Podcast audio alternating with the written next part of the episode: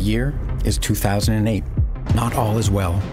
Our families observe the early signs of collapse, once again rising to cast their dark shadows. Banks suddenly fail across the globe. Governments step in to protect them. They utilize cheap debt and money printing. It comes at a cost. That cost is the principle of fairness. Once they start to drink from this chalice of easy money, governments and those who benefit cannot stop themselves from gorging upon it. They help themselves to hundreds of billions of dollars of unearned wealth. It is a looting that far exceeds any that came before. Meanwhile, quietly, in the dark and nearly deserted recesses of the information network that now spans the Earth, a sole engineer toils to combine cryptographic functions and peer to peer technologies to invent something new, something which he hopes might someday serve as money that can never be looted or corrupted by governments, tyrants, thieves, or fools. The year is 2021. A cycle that leads to tyranny and war appears to be repeating. Money is debased, governments take control of industries through mandates and decrees. International disputes upset a fragile balance where some nations became dependent on others for their necessities. A tyranny has become the largest exporter in the world. People are easily frightened into hysteria. Even within nations, divisiveness has reached record levels even within families. There is a battle, but it is not a military conflict. It is not fought between nations. It is an undeclared war. It is a war over property, wealth, power, and money. It is a war between this story's families who seek freedom and those who seek easy rewards at others' expense. Freedom requires living with the consequences of the actions one takes. Freedom requires risk taking, setbacks, losses, and failures before achieving success. Freedom's opponents seek to avoid this work. They demand results without doing the needed work. This does not work. Every time this path is taken, it leads to tyranny. It is a dead end. Literally, it ends in death. Yet freedom's enemies now possess power in every nation on earth. They meddle in every industry. They promise to fix everything if everyone just obeys their orders. They demonize the disobedient and blame them for the world's problems. Once again, the world is in turmoil. Meanwhile, in relative obscurity, the something that was invented by that sole engineer and released into the world in 2009 is taking root and growing. Its mysterious maker has disappeared. This was part of his design. It is taking on a life of its own. Many families now see it as a source of shelter and protection from the turmoil they see happening around them. They are now using it to protect their wealth, their property, and freedom.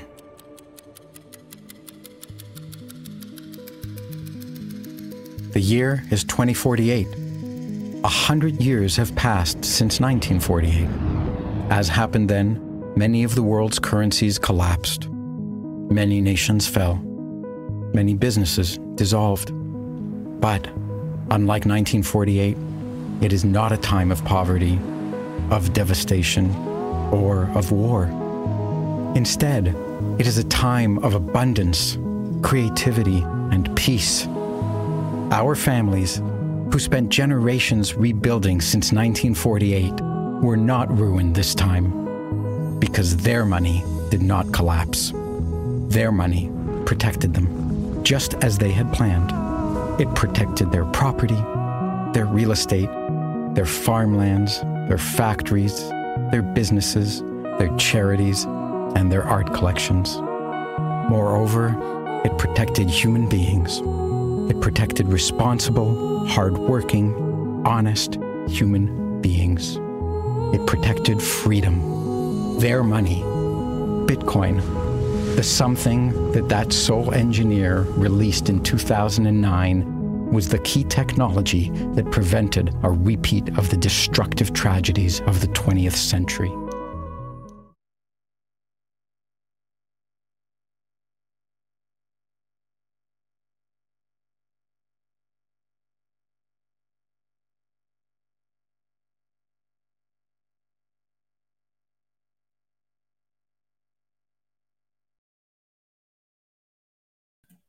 Ora, boas noites, pessoal. Boa noite. Quem é que já caiu? Ah, o Bamo já caiu. ah, tá cá. Já estou aqui, eu é que me esqueci de adicionar. É... Caí, mas Não era preciso, basta, basta pôr o microfone em mute que depois apareces logo. Pois. Olá, yeah. boa noite a todos. Mais uma sexta-feira. Mais uma sexta-feira e hoje, e hoje vai ser uma grande sexta-feira. Se não estou em engano, isto promete. Vai ser uma grande sexta-feira. Vamos ver. Hoje temos aqui um grande convidado. Já viram, obviamente, uh, no título. Temos o Alan Reicher dos Bitcoinheiros. E não só temos um grande convidado, como vamos falar de um tema bem polémico hoje, também que tem sido polémico esta semana, não só no Brasil, mas em outros sítios, também em Portugal, pelo que eu já vi. E, e, vamos ver, vamos ver onde é que esta conversa hoje nos vai levar. Antes disso, Vamos só aqui dar as boas-vindas. O Márcio Valente parece que desta vez foi o primeiro, outra vez. temos o Márcio Valente sempre em primeiro aqui no chat. Temos cá o Tiago temos o Roy Borg, temos o Vitor, o grande Vitor, Visão Libertária, uh, também vai contribuir aqui hoje no chat, certeza. O Cardoso, uh, o Berto Leal, está cá o Berto Leal hoje, bem-vindo, também já foi convidado connosco aqui. Uh, a Maria também. A Maria, qualquer dia que chega a El Salvador. é, aliás, como ela diz aqui na mensagem. Temos aqui o Tropman, temos o Duarte Búzio, temos o Ancap Beat. Ancap Beat aqui. Andrei, um grande beijinho para a Andreia. Hã? Não conheço o Ancap Beat. Não conheço, conheço, conheço. Agora já conheço. Um, André Rocha, grande beijinho. Assista ao nosso podcast praticamente desde o primeiro dia. Uh, mais, já cá não há mota para ninguém, também está cá. Tom Mateus, Luís Costa, pá, muita gente, Matuto Ancap, acho que vou saltar uns quantos, não consigo passar toda a gente, isto hoje já vi que vai ser, vai ser bom, já temos imensa gente no chat. Uh, o Rei Arthur, uh, o Beery Knight, El Tuga Bitcoin, sei lá, tanta gente. Olha o Kim Barraca também. Uh, bem.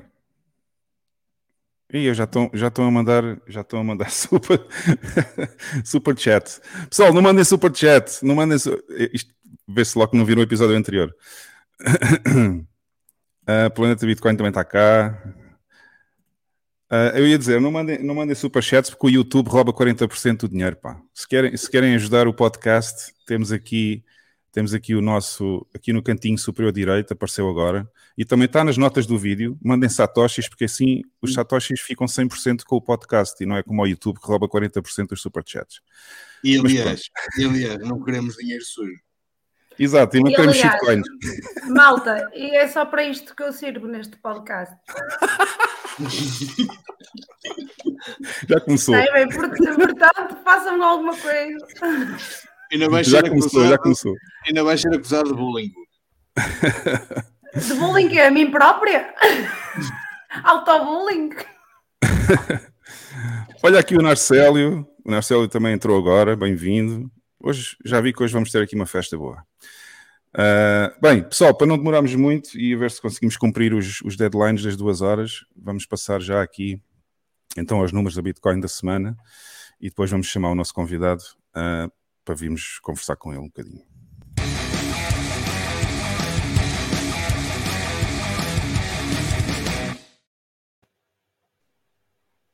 Isto hoje até cortou mais rápido. Ora bem, números da semana. Ah, antes vou fazer aqui uma invejazinha. Vou fazer. Vou... Add to stream. Desculpem lá, isto não era para estar aqui. Isto é, só para, isto é só para fazer uma invejazinha a quem está em Portugal neste momento a rapar um frio desgraçado. Uh... é só para fazer uma invejazinha. Pronto, que eu sei que em é Portugal que a mim faz mesmo inveja, acredita. E, e não é inveja E não é inveja da boa, como dizem aí, cá, cá é inveja boa. Não, é inveja mesmo. É mesmo inveja, é, mesmo, é mesmo tóxico. mesmo nojo, é mesmo tóxico. Aqui à noite É mesmo maximalista. É, é de maximalista tóxico. Pronto, pessoal, era só para fazer uma invejazinha. Antes de mais, já sabem, o nosso, o nosso website, uh, fumanipod.com, também está nas notas do vídeo, se vocês quiserem, uh, se quiserem ver a informação toda sobre o podcast, basta clicarem no botão amarelo aqui no meio da página e vai-vos aparecer os três canais do YouTube. Já sabem que o laranja ainda está em reestruturação, não estamos a fazer nada agora e estamos a transmitir aqui no verde. Estamos em todas as plataformas de. Todas não, era bom que estivéssemos em todas, mas estamos no YouTube, estamos no Rumble. No Rumble, já sabem, aparece o vídeo sempre depois da live. E estamos nos audio podcasts no Fountain, Spotify, Apple e Google. E aqui em último lugar, aqui em baixo, este link é para vocês entrarem no nosso canal do Telegram também. Uh, já agora, para votarem no Idiota da Semana, que já sabem que é o segmento mais interessante depois da conversa com o convidado, claro. Uh, é o que todos querem ver, os Idiotas da Semana têm que estar no nosso os grupo no? Telegram, porque é lá. E os, Diz? e os mimos? Não ouvi-te, não ouvi. E os mimos? E os mimos também, exatamente. Mas pronto, para votarem no Idiota da Semana têm que estar no grupo do Telegram. Portanto, tem aqui fumanipod.com, podem ir visitar o site. Uh, também tem o link para a nossa wallet, que funciona em cima do nosso Node Lightning, uh, que é o LNBits. E já sabem, ficam com uma wallet como esta, que também podem usar no telemóvel barra celular. Se uh, usarem este QR Code aqui do lado direito, podem abrir no vosso, no vosso telefone e andar com ela para todo lado. Portanto, não há registro, não há KYC. A única forma de entrar aqui é terem, uh, depois de entrarem a primeira vez e darem um nome à vossa wallet, uh, é terem, obviamente, um favorito com o URL que vos é mostrado aqui em cima. Portanto, não há user e password para voltarem a entrar na wallet. Nunca se esqueçam disto, senão não veem mais os vossos, os vossos satoshis. É usar este URL que está aqui. Guardem como favorito, depois dar o nome à wallet. Aliás, o, o site vai-vos avisar disso no início, uh, senão não podem entrar novamente. Agora, os números da semana então, aqui com o site que a Carla gosta mais, na, no CoinMarketCap. Estamos, epá, para quem estava abaixo dos 300 bilhões, estes, estes últimos dias a Bitcoin tem mostrado como é que é. Já estamos em 444 bilhões de dólares de market cap e, em primeiro lugar, a única uh, moeda legítima que existe, e a gente já vai falar disso mais à frente, um, por causa da polémica do Taro, mas a única moeda legítima que existe sempre em primeiro lugar, desde 2009, e todas as outras são iguais e têm o mesmo logo, portanto já, já conhecem bem aqui como é que funciona. Agora, Clark Moody Bitcoin Dashboard. Um, estamos a gravar, vou só fazer um refresh para ver se isto está mesmo atualizado. Rapidamente, ok. Estamos a gravar o live no bloco 773.919. O preço da Bitcoin neste momento está em 23 mil dólares e 15. 23 mil e 15 dólares. Uh, sats per dólar, ou Moscow Time, 4.344. Market capitalization, já disse há pouco, 444 bilhões. Uh, bitcoins detidas por empresas, 1.621.651. Já há algumas semanas que ninguém vende. Uh, há semanas atrás havia 1.631, portanto foram vendidas 10 mil bitcoins. Algum, alguma empresa vendeu, mas entretanto tem-se mantido novamente neste número. E este número corresponde a 37,3 bilhões de dólares. Temos os full nodes Bitcoin neste momento são 13.280, dos quais 6.846 estão na rede Tor e a capacidade total da rede Lightning já ultrapassou bem os 5.000 Bitcoins e continua a subir. Temos em 5.278 Bitcoins, com 16.050 nodes e 75 mil canais, quase 76 mil canais uh, entre si. Depois, vamos dar uma olhadinha aqui rapidamente como é que está a blockchain neste momento. Temos aqui uns quantos blocos em espera, portanto está um bocado congestionada neste momento para vocês fazerem transações em Layer 1, vai ser um pouco mais caro. Normalmente já sabem que à hora que este podcast termina, existe menos blocos em espera. Normalmente é essa a média que tem acontecido nas últimas semanas. Portanto, se lhe derem mais duas, três, quatro horinhas, vamos ter aqui um ou dois blocos uh, em espera para passar na blockchain e vai ficar muito mais barato. Vão poder fazer transações, obviamente, com um Satoshi e dois Satoshis por byte. Portanto, vai ser mais barato. Agora, temos novidades esta semana. Não só vamos ter um grande episódio hoje, mas esta semana temos novidades. Isto é a página Unboss do nosso Node Lightning, que se chama FUMoney01, e tal como prometido há muitas semanas atrás, uh, porque é que isto se chamava 01? Porque supostamente ia haver o 02, e cá está o 02. Portanto, já temos mais um Node Lightning em funcionamento, mas como dois só há pouco, agora também temos o F-Money 03. Portanto, já temos três nodes Lightning em funcionamento, já estão ligados entre si. Os dois recentes, o 2 e o 3, têm poucos canais ainda, porque só entraram em funcionamento há pouco mais de 24 horas.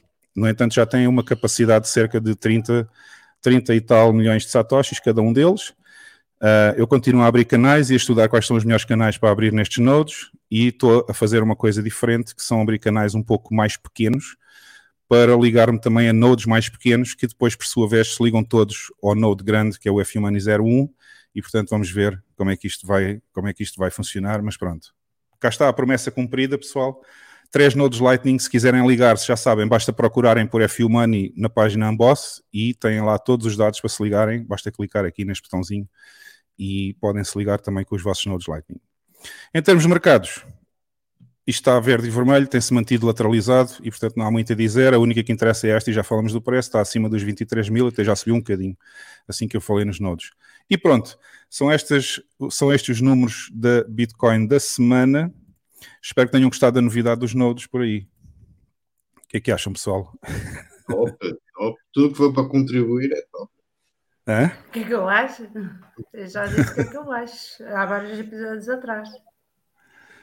Temos esquecido de referir que esqueci-me de referir uma coisa até que o Node 01, que estava mais ou menos em 350 milhões de satoshis de capacidade na semana passada, neste momento já está quase em 390 e se calhar muito provavelmente vamos passar os 400 milhões de liquidez no Node 1 uh, dentro de uma semana ou duas, uh, dependendo dos canais que eu abrir mais, portanto vamos ver. Qualquer dia não tenho bitcoins, pá, está tudo nos nodos. Bem, Estás tramado. Estou tramado. Olha, eu queria estar na falência como tu, foda-se, eu vou-te dizer, meu. Não posso mexer, pá, isto está tudo bloqueado, pá. Está tudo, está tudo nos nodes. Eu estou a ajudar a rede e não estou a sacar nada. Ainda está tudo não, no prejuízo. Mas, mas, dizem, mas dizem que estás na falência. Eu, eu queria ah, estar é? assim na ah, falência. Pois. Essa condição de falência. Essa é, condição. Lá, uma Bem, de falência fascinante. Que é que Bem, pessoal, vamos chamar o convidado uh, para não perdermos muito tempo. Cá está o Alan Reicher, o nosso convidado de hoje e, e a Carla mudou de sítio. Boas, Alan, tudo bem? Oi, bom dia, bom, boa tarde, boa noite, dependendo do aqui, aqui é bom dia ainda. Aqui é bom dia ainda. Aí em Portugal já é boa noite. Boa noite, bom dia, então. Boa tarde para quem Alain, uh, já sabes, a gente vai só fazer uma passagem inicial aqui pelas notícias da semana, ver o que é que se passou e depois vamos então vamos conversar contigo e vamos, vamos falar deste tema polémico que tem sido esta semana, que é o Taro. Um, o pessoal aqui no chat já está a dizer quanto mais nodes melhor. é isso mesmo. É preciso é ter bitcoins para lá enfiar nos nodes. Um, e portanto, vamos então, vamos então passar rapidamente às notícias e ver o que é que se passou esta semana.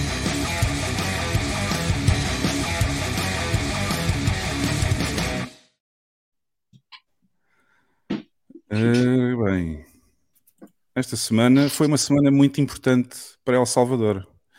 Uh, o BAM também me mandou um tweet do, do Bukele, eu já tinha aqui outro pronto também, que ainda acho mais tóxico, mas vou passar aqui os dois. esta, semana, esta semana parece que afinal uh, os mainstream media que andavam com a narrativa de que El Salvador ia à falência, que ia fazer um default na dívida com, com o FMI, afinal parece que eles pagaram a dívida por completo e o Nayib Bukele não perdeu a oportunidade, obviamente, de dizer que os mídias, os mainstream media, são todos uns grandes mentirosos. Já estavam todos a dizer que El Salvador ia fazer default, mas afinal não. E, aliás, aliás ele, diz que tem, ele diz que tem provas, que ele tem as faturas do pagamento. Tem as faturas, exatamente. E ele diz aqui: no passado ano, quase todos os uh, uh, media outlets, portanto, todas as agências noticiosas internacionais, disseram que por causa de termos comprado Bitcoin em El Salvador, que íamos fazer default na nossa dívida em janeiro de 2023, já que tínhamos 800 milhões de dólares de maturidade na dívida para fazer o pagamento. Literalmente, centenas de artigos referiam estas, uh, portanto, que El Salvador ia fazer default. Mais abaixo ele diz: uh, Todos disseram uh, que, que, íamos, que, não íamos conseguir pagar a dívida em 2023 por causa das uh, supostas perdas monetárias de Bitcoin relativas ao preço da Bitcoin ter descido. E continua aqui a mostrar as notícias todas que andaram por aí no Twitter e por todas as redes sociais. Uh, uma página inteira no New York Times, ele até faz questão de mostrar aqui que teve direito a uma página inteira do New York Times a dizer que uh, não iam pagar a dívida também. E depois ele diz no fim: bem, acabamos de pagar os 800 milhões de dólares mais os juros que existiam na dívida. Mas claro, uh, quase ninguém falou desta história desta vez. Portanto, toda a gente dizia que El Salvador ia fazer default. Quando eles pagaram a dívida, ninguém referiu ele diz que o único artigo que encontrou em espanhol até foi num jornal da Colômbia. Uh, e depois no fim termina por dizer: eles mentem e mentem, mas quando as mentiras são expostas, entram em modo silêncio e não dizem mais é nada. Muito, é muito triste, não é? É, mas ele, mas ele defende-se bem no Twitter, ele não é parvo nenhum. Não, ninguém está a dizer o contrário, mas seria legítimo também noticiarem como noticiaram o contrário, certo? Mas isso não é interessante. Mas quem te disse que a, mídia, a mídia é legítima? Quem te disse que a mídia é legítima? Claro que não é legítima, mas seria legítimo, não é? Pois. Pronto, mas, mais uma vez aqui está a prova. Diz, Racha. Hum? Ah, desculpa, da, da onde vocês acham que ele tirou esse dinheiro? Você acha que o pessoal da Bitfinex deu uma, uma forcinha? Se calhar, se calhar teve alguma ajuda, mas ele sacou o dinheiro de algum lado. Não sei, ele, ele, ele eu acho que ele estava a tentar uh, ter algum contacto e investidores chineses. Não sei. Os chineses têm oferecido muita coisa, mas é a construção aqui, aqui em El Salvador. Eles têm ajudado a construir infraestruturas, mas eu não sei se ele recebe ajudas monetárias. Hum, da China. Tenho dúvidas sobre isso. Eu acho que as ajudas da China são mais em, em espécie. Talvez, não sei. Pronto, mas depois há aqui outro, outro, outro thread também que foi o BAM que até encontrou. Uh, fala basicamente da mesma coisa. E, e basic, ou seja, ele escreveu uma data de tweets para se vangloriar de ter conseguido pagar a dívida e conseguir meter no lugar deles uh, os mídias internacionais que andavam todos a falar mal do país e pronto. E, e cá está a notícia, pelo menos já saiu num, uh, em mais um, na Bloomberg, mas não dizem que El Salvador pagou a dívida, não. Dizem que o Bukele diz que pagaram a dívida. Ou seja, vejam bem o título da notícia. O fim da picada, o fim da picada. Eles nem dizem assim, a dívida de El Salvador está paga. Não, dizem, o Bukele é que diz que a dívida está paga. Ou seja, eles mesmo assim... Eles não estão... Eles não estão... É. Eles não oh, querem pôr, oh, não querem pôr lá o. O Bukele que faz aí uma proof of. Qual era a moda da exchanges depois da FTX? Era proof of quê? Proof of reserves. Yeah. É isso, proof of reserves. Ah, Bukele, faz aí uma proof of payment. proof of payment, exatamente. Não pode fazer porque é shitcoin. Os dólares não têm proof of payment, a não ser que o FMI é, não, passe é uma fatura, um recibo. Isso existe, o FMI passa a fatura. Sei lá. Deve existir. Ah, não sei. Obviamente devem haver. Processa a coisa. Comprova os pagamentos. É uma loja. Mas pronto, o que é que vocês acham da, o que é que vocês acham da situação em geral? O El Salvador conseguiu pagar a dívida apesar das perdas, das perdas de Bitcoin que fizeram. Uh, o que é que vocês acham disto? E... Racher, queres comentar? Eu não sei. Ah, bom, eu, eu, eu, sou bem cético. Eu, eu gosto bastante do Bukele, mas não gosto do político.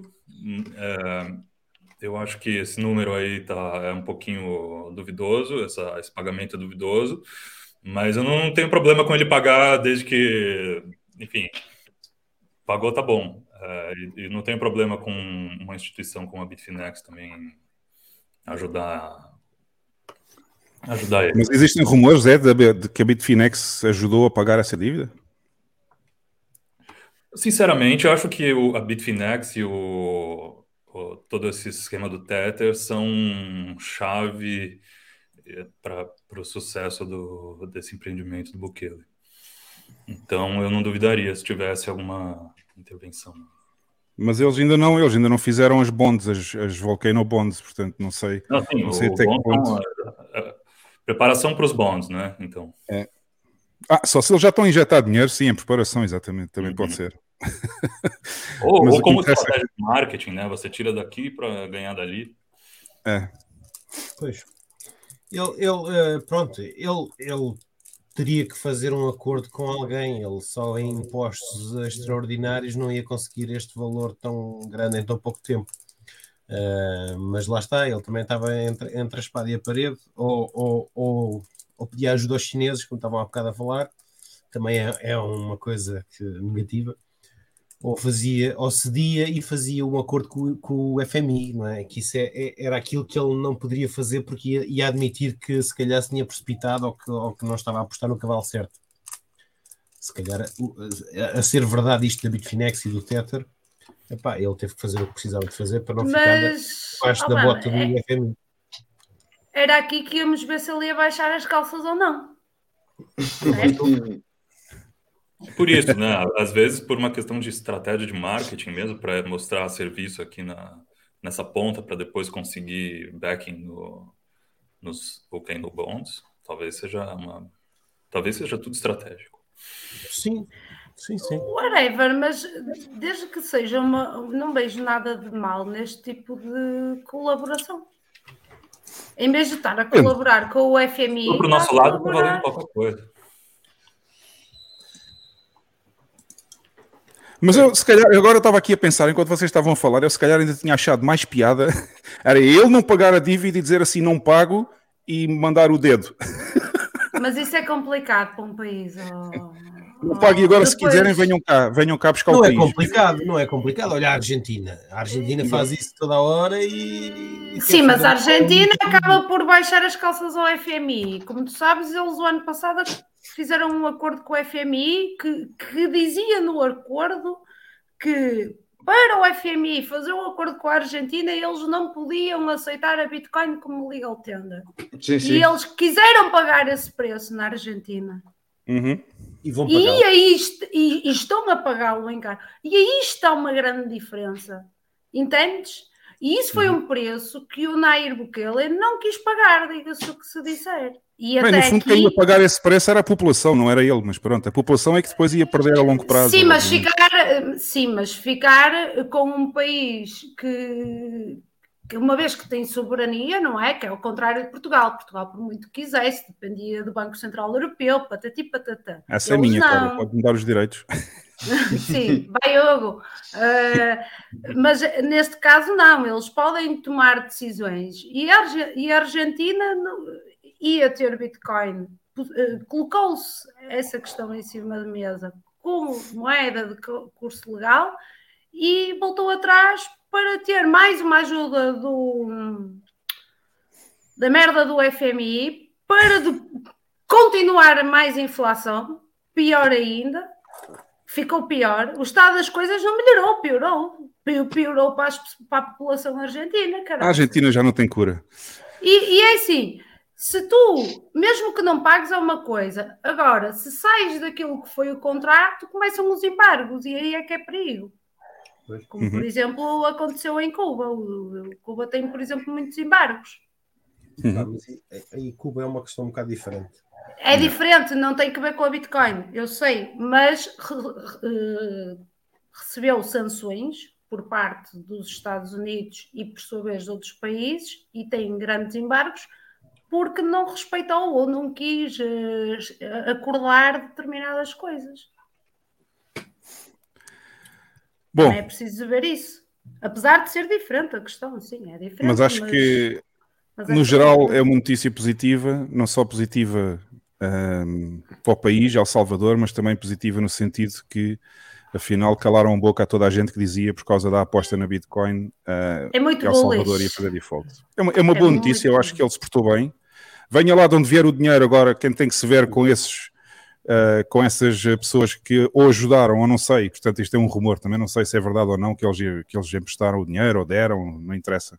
E, Quem tem que se ver com isso agora é agora, né, Hugo? Um calote é? logo antes de lançarem os bons, não, não ia caber. Era muito mal. É, era muito mal. E, e ele pode estar a captar investimento, ele pode estar perfeitamente a captar investimento. Se pois, ele, este... Reparem lá, se ele tem a visão de o país dele ser um país, passar para um país de primeiro mundo, estar à frente de todos os outros, é lógico que ele tem que captar investimento com quem sabe, isso não tem mal nenhum. Uhum. Mas esta, esta a vida faz dele, parcerias. Esta cagança dele, não sei se é, não sei se é para se manter vivo. Não, isso é sempre assim para se manter vivo ou, ou, ou, se faz parte da estratégia dele para, para hum, publicitar mais os vulcanos? Os... Não, faz parte, faz parte, obviamente. Ele é uma pessoa muito ligada ao marketing, é muito populista, ele gosta de ser reconhecido e, portanto, esta estratégia que ele tem no Twitter já é conhecida, ele está sempre a fazer isto. Portanto, Hoje em dia não fazes nada parte. sem marketing também. É Sim. Bom, passando à notícia seguinte, que é muito bullish, e eu adorei saber desta notícia, por acaso só soube ontem, mas resolvi trazer primeira, uh, primeiro, primeiro data center de mineração de Bitcoin que vai ser alimentado por energia nuclear nos Estados Unidos, na Pensilvânia. Isto para mim é fantástico. Finalmente, finalmente, eu ando a dizer isto há que tempos, que a energia mais limpa e que nós temos que apostar mais é a energia nuclear e, e, os woks todos aí espalhados pelo mundo continuam a insistir na porcaria das ventoinhas e dos painéis solares. ventoinhas é Parece um numeral 4 com 35 graus, é uma ventoinha. Isto, isto é que representa a evolução da civilização humana. É a energia nuclear é que vai levar a civilização humana para a frente e finalmente temos aqui um bom exemplo em que vai ser aplicada na melhor coisa possível, que é mineração de Bitcoin. O que é que vocês dizem? Melhor, não é? Eu acho que é sim, marketing ou eles estavam precisando eh, fazer um offset aí, que estão produzindo energia demais? O que, que você sabe? Você sabe alguma informação adicional sobre? Sobre isto? Não, só sei que o data center foi criado e que vai ser. Um, está aqui a dizer. Onde é que está? Para já é zero carbono. Atenção. Uh, esta, esta operação já nuclear era. que eles têm aqui. Pronto, já era, porque isto, isto já existia. Mas agora com a expansão, com a expansão, e sempre foi, aliás, a energia nuclear sempre foi zero carbono. Uh, com a expansão, a única coisa que diz aqui é que com a grande expansão do setor da mineração Bitcoin, uh, que eles decidiram construir um data center junto, junto ou perto desta central nuclear, uh, para ser completamente alimentado, portanto, esse data center só por energia nuclear, o que representa zero carbono em mineração de Bitcoin, e obviamente eles produzem energia Está aqui, onde é que está? Tá, tá, tá. 48 megawatts.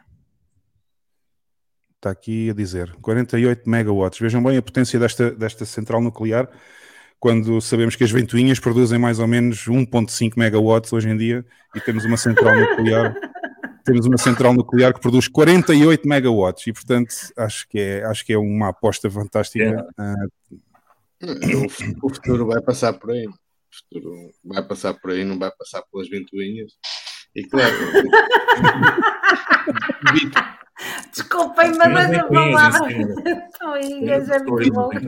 Bitcoin vai sempre estar onde tiver a energia mais barata. Parece eu não tenho dinheiro para ar-condicionado, volto a uma ventoinha. Não. É que, é, é, é, para aí, para aí que eu enganei-me. Eu enganei-me, eu estava a ler a parte errada. Esta central nuclear produz 2,5 gigawatts. 2,5 gigawatts. Mas... Dá para dá viajar, dá viajar no tempo. Sim, mas, mas é assim, isto é. Isto... Produz isso, mas isso não vai tudo para Bitcoin, atenção. Não, não, não, obviamente. Eles têm a produção sedentária de energia que não conseguem, não conseguem arranjar sítio para ela e Bitcoin é ideal para eles. Não, exatamente. Ou seja, a central, a central produz. Não é? A central produz 2.5 gigawatts, mas eles vão consumir em mineração de Bitcoin 48 megawatts, assim é que é. Uhum. Ou Portanto, seja, o, data center, o data center vai consumir 48 megawatts. Pelo o, menos ou seja, 48... está muito longe, está muito longe da produção máxima desta central nuclear. Então, se calhar podemos perceber que pelo menos 48 megawatts é energia ociosa, pelo menos. Exato. Exatamente. E eh, dependendo, dependendo das regiões, epá, não sei exatamente se é o caso ou não, mas a, a, acredito que hajam centrais nucleares naquela, naquela, na chamada Rust Belt, onde tinha, onde tinham muitos, muitas indústrias ligadas à, à, à indústria automóvel, ou muitas fábricas ligadas à indústria automóvel, que devem ter mais produção do que a energia que conseguem escoar. Sim, exatamente. Exatamente. E, Eles não agora, conseguem escoar tudo tem que arranjar sítio, tem, tem que Aliás, arranjar alguma coisa para usar aquilo. Aliás, digo mais, Bama, eu não me admiro nada que este, este data center tenha sido um acordo entre o dono do data center e os, e os donos da central nuclear, precisamente para aproveitar a energia que é produzida em excesso. Sim, sim, provavelmente. Porque se eles tivessem, se, se, esta central nuclear tivesse já no limite, obviamente eles não iam, não iam fazer um acordo para alimentar este data center, não é? Porque aí não tinham capacidade. Portanto, eu, Mas isto eu... para mim faz mais sentido do que, do que há uns tempos houve uma notícia na, no, no estado de Nova York, se não me engano, perto, já não me lembro onde é que foi exatamente, converteram uma, uma central, uma, uma central de produção de energia, acho que era a gás, ou era de carvão e converteram para gás. Era, era carvão e converteram para gás, exatamente. Pois, e, e acho que iam minerar Bitcoin também com, com ela. Uhum. Isso faz mais sentido. Sim, sim. Menos o gás também faz sentido, porque, porque é uma forma de aproveitar o gás que sai das explorações petrolíferas e tudo que não é aproveitado e que vai simplesmente para a atmosfera. Sim, mas, mas isso, é, isso são casos específicos. Agora, uma central, uma central de produção de energia a gás, no caso daquela, de, não, era, não era de aproveitamento desse tipo de gás. Aquela não era gás canalizado mesmo, exato. Pois. Bom, mas é uma notícia muito bullish para a mineração de Bitcoin, gostei bastante. Vamos avançar aqui para a outra. Esta aqui, vamos, vais ter que explicar o que é que se passa. Ah, epá, isso eu também não sei se isso é, se isso é uma tempestade num copo d'água ou não. A Binance, eu até acho que esse banco é da Binance. Isso foi, foi um banco que começou a limitar, a limitar os pagamentos de, ou as transações de criptomoedas, bitcoins e shitcoins, de, para valores abaixo de 100 mil dólares, não, não permitia que fossem efetuados. Ou seja, só quem, só quem fosse fazer transações de mais de 100 mil dólares é que podia fazê-las. Eu sei que eu não estou na Binance. É só, os, só os ricos é que podiam levantar dinheiro. É verdade, eu estava tramado, já não podia usar este banco. Mas, eu mas, também é, não. É. Uh, eu tenho ideia, durante... eu, eu estive a ler e pá, eu parece-me que esse banco uh, ou é da Binance ou, tá, ou, tá, ou a Binance é acionista do banco, é qualquer coisa assim, aí qualquer coisa não bate certo. Mas pronto, seja como for. Eu confesso que vi a polémica. Eu vi a polémica no Twitter, mas não tive tempo de me atualizar sobre exatamente o que, é que era isto. Mas pronto, seja como for, seja um banco da Binance ou não, isso é, é a prova de que uh, os bancos uh, conseguem estrangular as, as entradas e, saí, e, saídas de fiat para, para Bitcoin e não convém depender só deles, nem só de um, de um dos bancos. É, é por proteção aos clientes, isso? É o que eles dizem. Proteção aos clientes. Se tiver que tirar mil dólares, vai ter que depositar 99 mil para poder sacar. Eu não sei, eu, eu creio, eu agora, isso já foi no início da semana, já não me recordo. Eu creio que o, o argumento mais, mais provável que eles tenham usado será o de, o de, o de terem uma exposição limitada uh, às chamadas criptomoedas. Epá, mas eu, mas eu sinceramente não, epá, isto não, não, não cheira bem. A malta não pode depender. Que grande embrulhada que vai, vai. Porque em tese uma pessoa com 100 mil sabe mais do que uma pessoa que não tem 100 mil, é isso? Epá, pois não dá para perceber. É, são aquelas não, aqui diz, eu estava aqui a ler agora e eles dizem que foi uma decisão do próprio banco para deixar de ter tanta exposição ao mercado das criptomoedas. Exato, Cripto. era isso, exatamente. Uau. Portanto, ou isto, ou isto não eram, ou não eram clientes, ou não eram clientes uh, de retalho, eram clientes institucionais ou assim, ou então, pá, não sei, aí qualquer coisa não bate certo. Isto, isto inibiu todos os clientes de retalho, se os houvessem ou se usar. Bom, mas pronto, mais uma machadada, mais uma machadada na Binance, que isto também não vai ser muito, muito bom para eles. O que é que temos aqui mais? Uh... Ah, esta aqui o Reicher de certeza que também vai ter uma opinião. Espera aí, isto aqui, isto é notícia ou é fail? Agora estou baralhado. É um misto dos dois. É, é, Mas acho que era para os fails já, não era? Ah, então, peraí, então vamos passar, então vamos passar a vinheta, pá. Vamos passar a vinheta para os fails.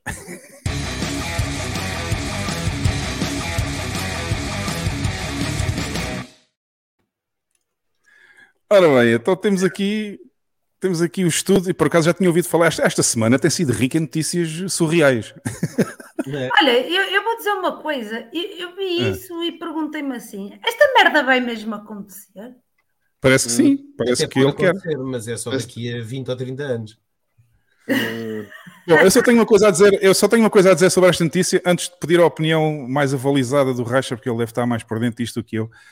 O Brasil não sabe no que é que se vai meter. É a minha opinião. como europeu, estou a dar esta opinião como europeu que vive numa, numa, num país que tem moeda única em, em, toda a região da Europa, eu só tenho a dizer, o Brasil não sabe no que é que se vai meter. Sim, mas para Portugal foi bom. Não, não foi. Sim, mas, mas não, nunca foi. disso, eles para conseguirem ter uma moeda única não podem, não, podem, não podem ter as economias no estado em que têm e as moedas deles.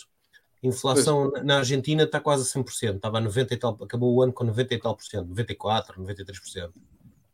Eles, para, e na Venezuela. A moeda única tem que estabilizar a inflação em valores. E não é só isso, e depois a Venezuela vai querer a mesma coisa, e depois os outros vão querer a mesma coisa. E sabes o que é que vai acontecer? O que vai acontecer é que o Brasil vai se tornar na Alemanha da América do Sul. Mas a questão é que.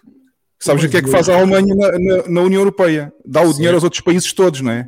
Certo, é. Mas, mas, a Alemanha tem um superávit, tem um superávit constante. Uh, o Brasil não tem. Pois, não também há esta não funciona Mas... da mesma maneira como uma Alemanha. Era, eles para fazerem isto precisam ter uma Alemanha e eles não têm Alemanha nenhuma na, na América do Sul. Não dá. Eles podiam ter, mas não mas calma, vocês não sabem o plano seguinte. O plano seguinte hum. é juntar toda essa, essa moeda única da América do Sul com a moeda única dos BRICS. Aí sim, ah. você, aí sim você fecha todo esse circuito da dominação chinesa. Ah, esse, esse é que é o plano, eu por acaso não sabia dessa, dessa fase 2 do plano. Pois é, primeiro você tem que ir colocando BRICS, devagarzinho. A, a Rússia, a China. Tem que pôr vaselina primeiro, né? Brasil, Rússia, Índia, China, é, South Africa e quem mais foi. Isto já um que é beneficiado é, é a Argentina que é beneficiada, aquela que está aí a estourar mas eu não estou é. a ver como é que eles conseguem implementar isto com, com, com as inflações que têm, com as economias que têm. Eu não estou a ver como é que eles conseguem fazer uma moeda única de forma bem sucedida. É, fazer reset. A impressão. É, provavelmente vão criar é, regras de, de, responsabilidade fiscal para os países membros. Não viste, é. não viste o, o Fernandinho a dizer que a inflação só estava na cabeça das pessoas? e aí ele acredita. Olha, Racha, saiu uma, uma, uma na Europa, na União Europeia, nós para, para, para criar, para termos o euro como moeda única no espaço da União Europeia, foram necessários, se calhar, uns 20 anos ou mais de preparação para, para a entrada da moeda única. Isto não foi de um dia para o outro, isto no Brasil e na Argentina também não vai ser de um dia para o outro. E pelos vistos não está a ser. Além Nós haver, é que só estamos a saber agora. Para além de haver um mercado comum, para, para além de haver um mercado comum com taxas, uh, tarifas aduaneiras ou taxas aduaneiras comuns, uh, havia uma, uma economia aberta diferente, esta, as fronteiras eram abertas, havia circulação de, de, de bens. E, não, eu não sei, já não me recordo exatamente, mas eu acho que na União Europeia foram 10 anos antes da entrada em vigor do euro que eles bloquearam os, uh, as taxas de câmbio das moedas locais. Foi em 1990 que eles começaram a bloquear os câmbios. Pois. Uh, ou seja, o escudo valia 200 escudos, valia 1 euro e ficou bloqueado durante 10 anos, acho eu, assim, até entrar o euro em pois. vigor. Eles não vão conseguir fazer isto. Com... Isto é uma, é uma experiência falhada à partida. Antes oh, de nascer, já abortou. E se oh, eles fizerem com as CBDCs? Eu acho que estás a subestimar. Seria também uma, uma, uma experiência falhada à partida? O, o Brasil também tem projeto das CBDCs, do Real Digital. Estás a, subestimar o, estás a subestimar o comunista do Lula, pá. estás a, su, a subestimar a idiotice de um político. Ou vários.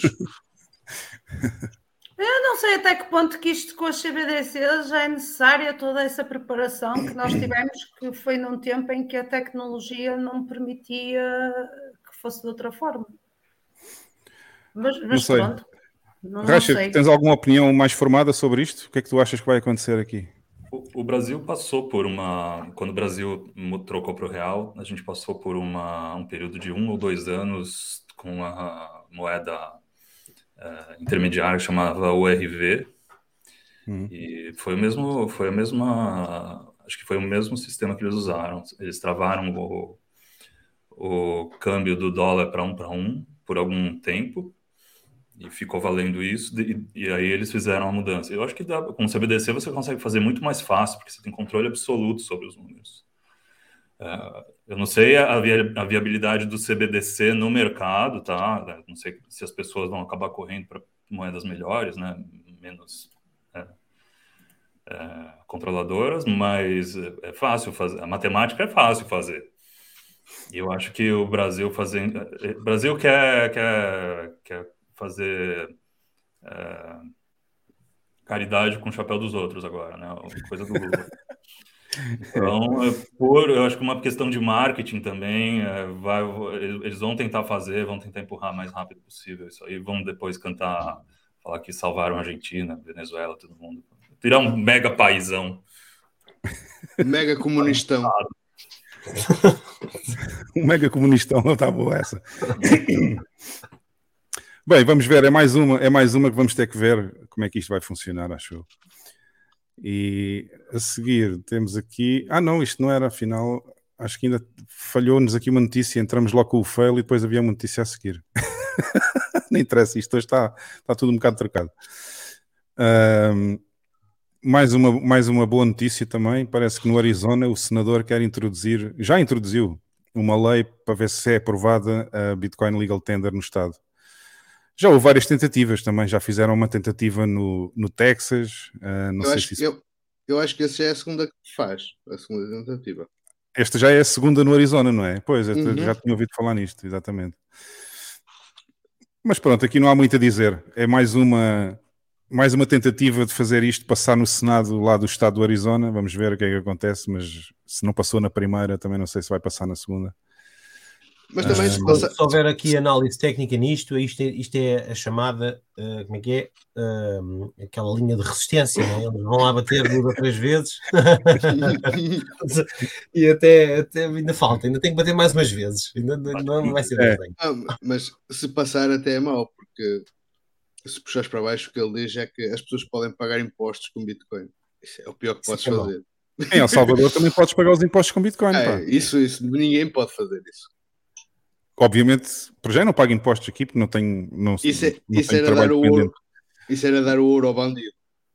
Exato, mas pronto. Uh, mas sendo legal tender, uh, o Estado tem que aceitar Bitcoin. Não é uma questão de forçar as pessoas a pagarem Bitcoin, é uma questão da pessoa ter a opção. Claro. Se quiser pagar em Bitcoin, pronto. Mas ok, vamos ver o que é que isto vai dar. É mais um, é mais uma, mais uma coisa que temos que ficar à espera. e aqui, aqui sim temos um fail quem explica? Jesus. Eu, eu, eu nem sei muito bem, mas eu acho que aqui o gajo, o gajo quer fazer. Hum, epá, isto é hype. Isto é hype para sacar mais dinheiro aos tolos. O gajo, o gajo agora diz que com o Ethereum vai fazer uma, uma moeda, uma forma privada de, de, de transacionar. Este gajo é maluco, pá. Este gajo é maluco. Como é, que ele, como é que ele vai fazer uma forma privada de transacionar se eles andam a censurar as transações quase todas no Ethereum? Ele não vai fazer nada, ele só vai, ele só vai publicitar esta merda para a malta comprar mais merda desta e ter lá isto em, em, em stake metido lá não sei quanto tempo. Ah, pá, é só para enganar o pessoal. Isto é, isto é ridículo. Isto é nem levantar, vale a pena comentar isto. É levantar mais meia dúzia de buzzwords que é para o pato entrar. É, é isso mesmo. Bom, isto, isto, é dar tempo de antena a este gajo, não vale a pena. E por último, temos outro fail, que é a coleção de NFTs da Porsche parece que caiu, caiu e ardeu uh, depois do lackluster launch, ou seja, uh, quem é que sabe mais sobre isto? Epá, não, é, não há muito a saber. Os gajos lançaram uma coleção de NFTs, acham que a malta que compra Porsche anda a comprar NFTs também. Não sei, se calhar anda. Epá, eu se tivesse é, Porsche não comprava NFTs. Exato. Houve uma altura que eles faziam bicicletas e óculos de sol e não sei o que, relógios e não sei quanto, que era para a malta que comprava Porsche e os que não compravam Porsche compravam aquelas merdas para sentir que tinham Porsche ou que, ou que tinham qualquer coisa da Porsche. Agora fizeram uma coleção de NFTs e acham que alguém compra aquela merda. Bom, isto também não temos nada para dizer aqui. Burlas. nem vale a pena, nem vale a pena continuarmos com, esta, com os comentários desta notícia. Vamos então às partes mais, vamos então às partes mais interessantes. Vamos ver os mimos da semana.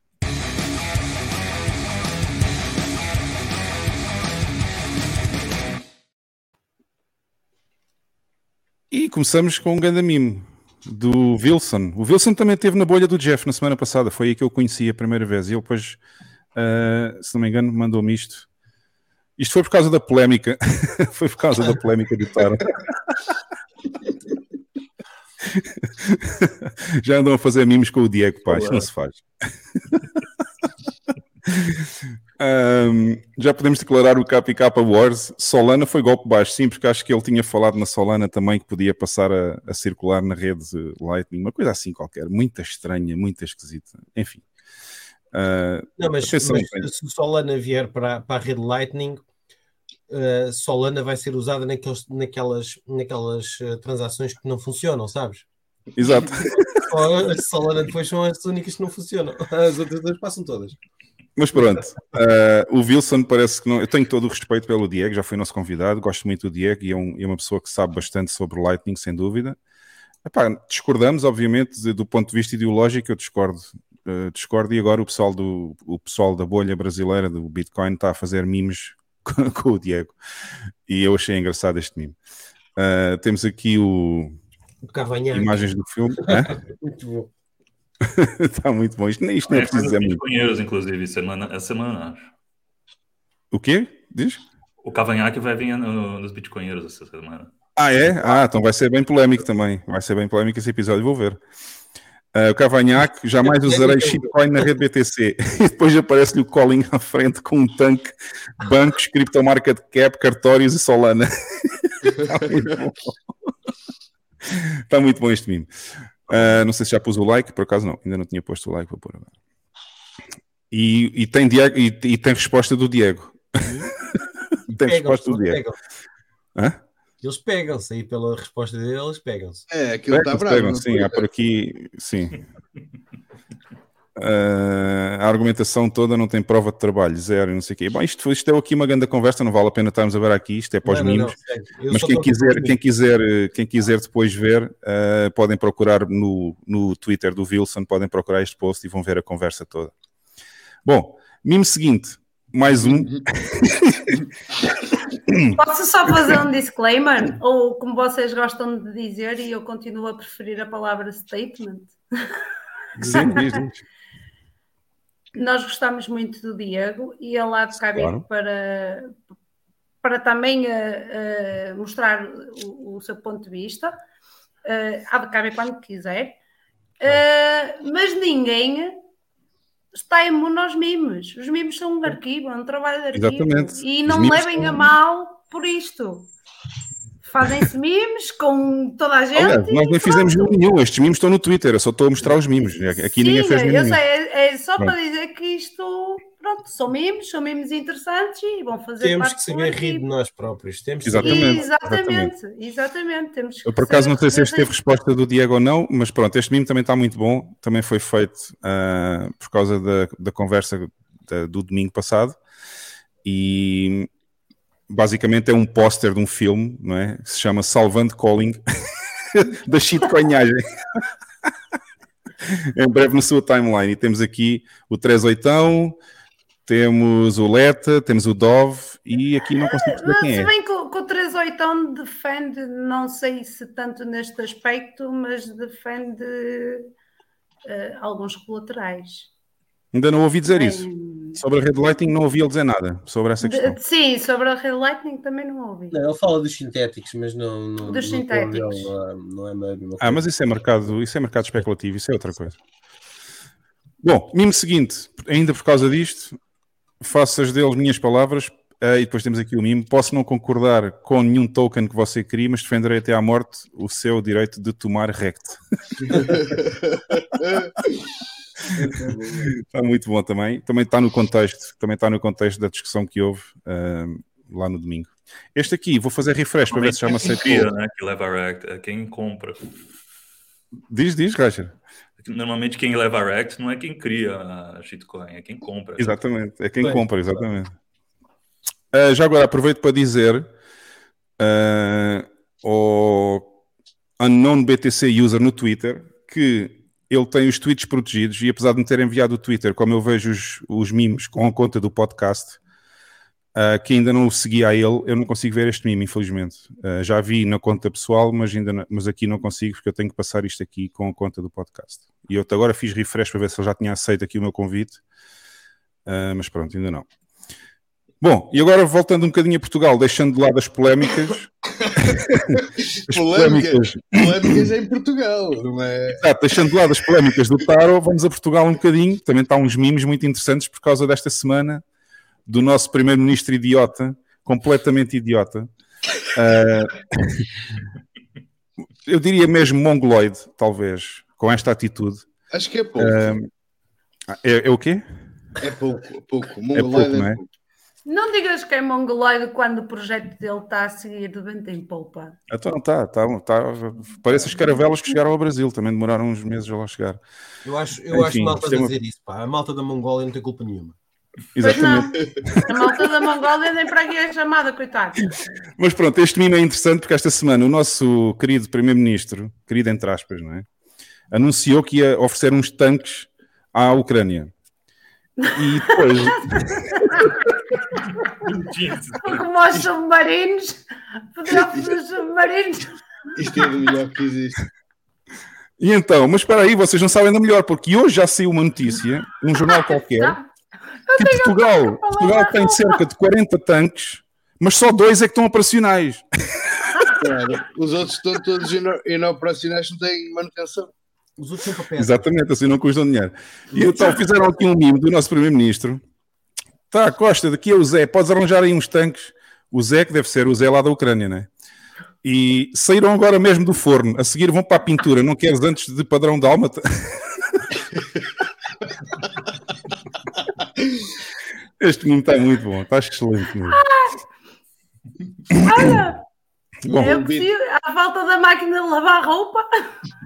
O Bitcoin pois, são os tempos da roupa, exatamente. O Bitcoin uh... leva-nos a, aprimorar nos, nos memes. Olha, eu tenho um tanque, não gozes comigo, está bem? E esta outra polémica também da semana aí em Portugal, uh, que me parece que vão construir, vão construir um, um altar para fazer as jornadas da juventude que vai custar 5 milhões de euros. E, e portanto já está aqui o mimo, obviamente, com os, os amigos das, das, selfies, que o nosso presidente, o nosso presidente adora selfies, e portanto está a tirar uma selfie com o Papa e com o Carlos Moedas, não é? Este é o Carlos Moedas, me é, parece. É, presidente da Câmara de Lisboa. Da presidente da Câmara de Lisboa. Portanto, um é, país. Pá, eu vi uma tem, coisa sobre isso. Um país que tem 40 tanques e só dois é que estão ativos, vai gastar 5 milhões de euros num altar para as moedas da juventude. Mas olha que desses, desses dois que estão ativos, um vai servir de Papa Móvel agora nas jornadas. No Brasil está 100 vezes preço. Ai, cacete. Oh, é muito oh, Hugo, o este país é Bitcoin mandou um meme no Telegram. Ah, mandou? Então, para aí. Ah, no Telegram agora não consigo mostrar, pô. Ele, ele que vai aceitar o. Ah, não foi ele, foi o. Ok, já percebi. Não foi quem pôs o, quem pôs o, o coisa no Twitter. Mas só para, uh... só para dizer que Portugal é o país de eu não sabia. Ninguém sabia do preço do, da merda do altar, ninguém sabia da indenização da gaja da TAP, ninguém sabia, ninguém sabia de nada, ninguém sabe nada. Ninguém sabe nada. Eu não vi! Portugal eu não ouvi! Do, do, eu não sei. Foda-se. Nós estamos a querer competir com o Brasil já. Saem-se com aqueles para já. Estas, esta merda das jornadas da juventude faltam três meses ou quatro para isto eh, fazer. Acho que é em junho, ou que é? Para não faltam assim tantos meses para esta merda começar. Depois, uh, depois toda a gente acha isto caro, mas ninguém preparou esta merda a tempo. Ninguém preparou isto a tempo. Isto, era, isto não é para ser começado a construir daqui a um mês ou dois. Isto era para já estar construído. Achas que eles têm projetos, Obama? É, já está construído, lá. Isto para mim nem era para construir sequer. Era, era, pôr os gajos, era, fazer, era fazer como no tempo de Jesus Cristo, punham o Papa lá em cima de uma colina a falar para o pessoal todo cá embaixo. Era assim que se fazia. Pois, é Monte Sinai. Mas o Papa no Monte Sinai, não é? Depois não é só isso. O que, aborrece, o que aborrece é esta malta. Aparece isto agora com 4 ou 5 milhões de euros de custo e, e vêm todos dizer: ah, aqueles Sá Fernandes e não sei o quê. Ah, eu acho que isto custava muito menos. Isto, isto dava para fazer com um milhão e meio. Ah, não, eu acho isto muito caro. Acho que isto dava para fazer muito mais barato. Mas nunca ninguém se chegou à frente para pôr esta merda mais barata. Só depois da, da, coisa estar concretizada é que, é que vêm todos yeah. a dizer que conseguiam fazer isto mais barato. Epá, tá o Racher ia dizer qualquer coisa, há bocado não ouvi. Eu falei que esse, esse palco tem formato de colina já. Eles já fizeram uma colina. é a representação é a representação do Monte Sinai. Vamos então ao penúltimo mimo da semana. Uh, não sei se isto tem a ver com a polémica do Taro ou não. Se a Bitcoin, Bitcoin is the next Bitcoin.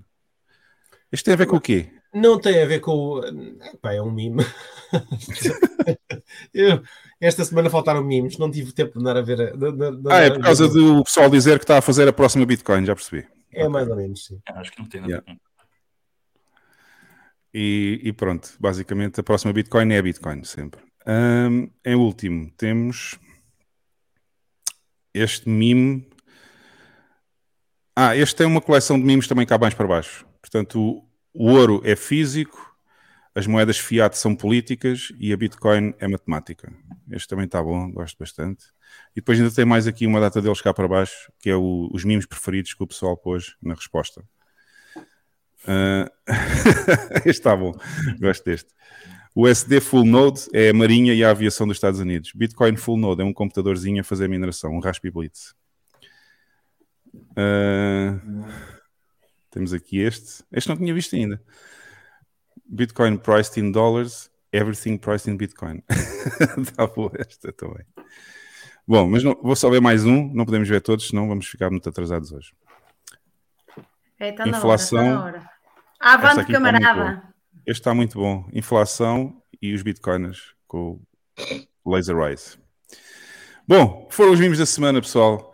Vamos então, vamos então passar àquele segmento que vocês todos estavam à espera e depois a seguir vamos então conversar um bocadinho sobre as polémicas com, com o Rasher. Onde é que está?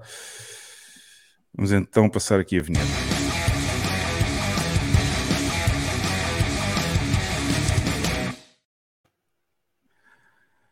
Lex, o que é que temos esta semana? Ora bem, esta semana, esta semana, deixa-me procurar que eu não estava com isto aberto. procurar as notas. Não estava com isto aberto. Esta semana ah, temos. É muito idiotice junta, eu compreendo. Incluindo a minha, não é? Uh, Incluindo esta, todas. Em, uh, esta semana temos o Ryan Santos. Eu, eu acho que ele já apareceu por aqui. E temos o Humberto Matos, que o Humberto Matos é daqueles que usa bonezinho de martelo e foice. é muito bom. Hugo. Martelo e foice. Hugo, ponha-se a rodar. Ponha-se a rodar. Vamos pôr isto a rodar porque não é preciso palavras para vocês verem as idiotices que vamos ver agora aqui a seguir.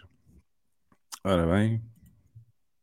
Sistema tradicional, sistema bancário, financeiro, mundial tradicional está fechado, estará fechado para a Rússia. Bancos estatais tipo VTB, Sberbank, Bitcoin, pessoal.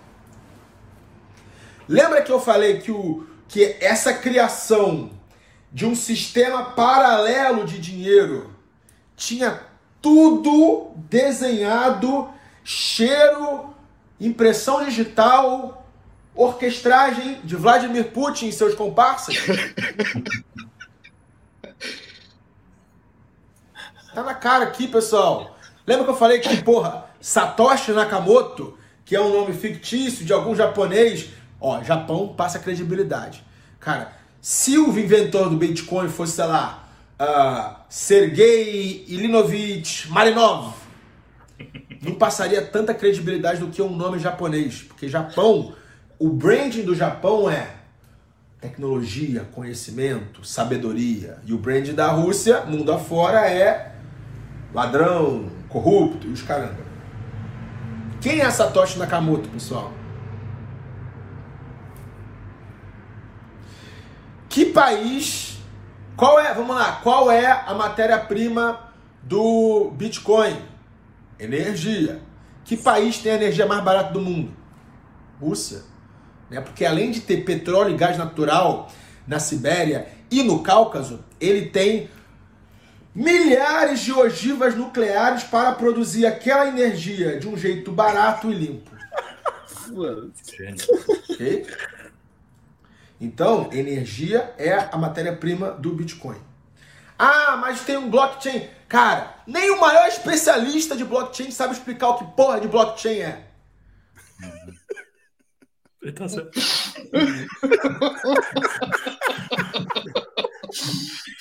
Ele falou várias coisas certas. Diz, diz, Ratchet. Falou várias coisas certas aí também. É, algumas, né? Especialmente aquela que eles têm milhares de ogivas nucleares para produzir energia.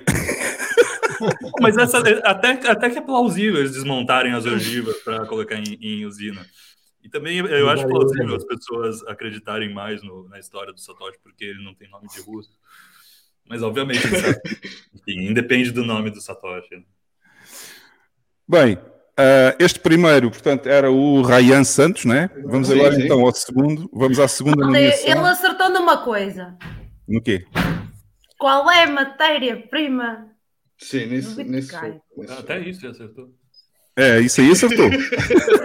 Há muita gente que o Bitcoin vem do nada. É o que diz, não é? Ao menos nessa merda. O, o outro não dizia que era, vinha do pixel. Eh, vinha do ar e do pixel. E, era, era um pixel, era um pixel.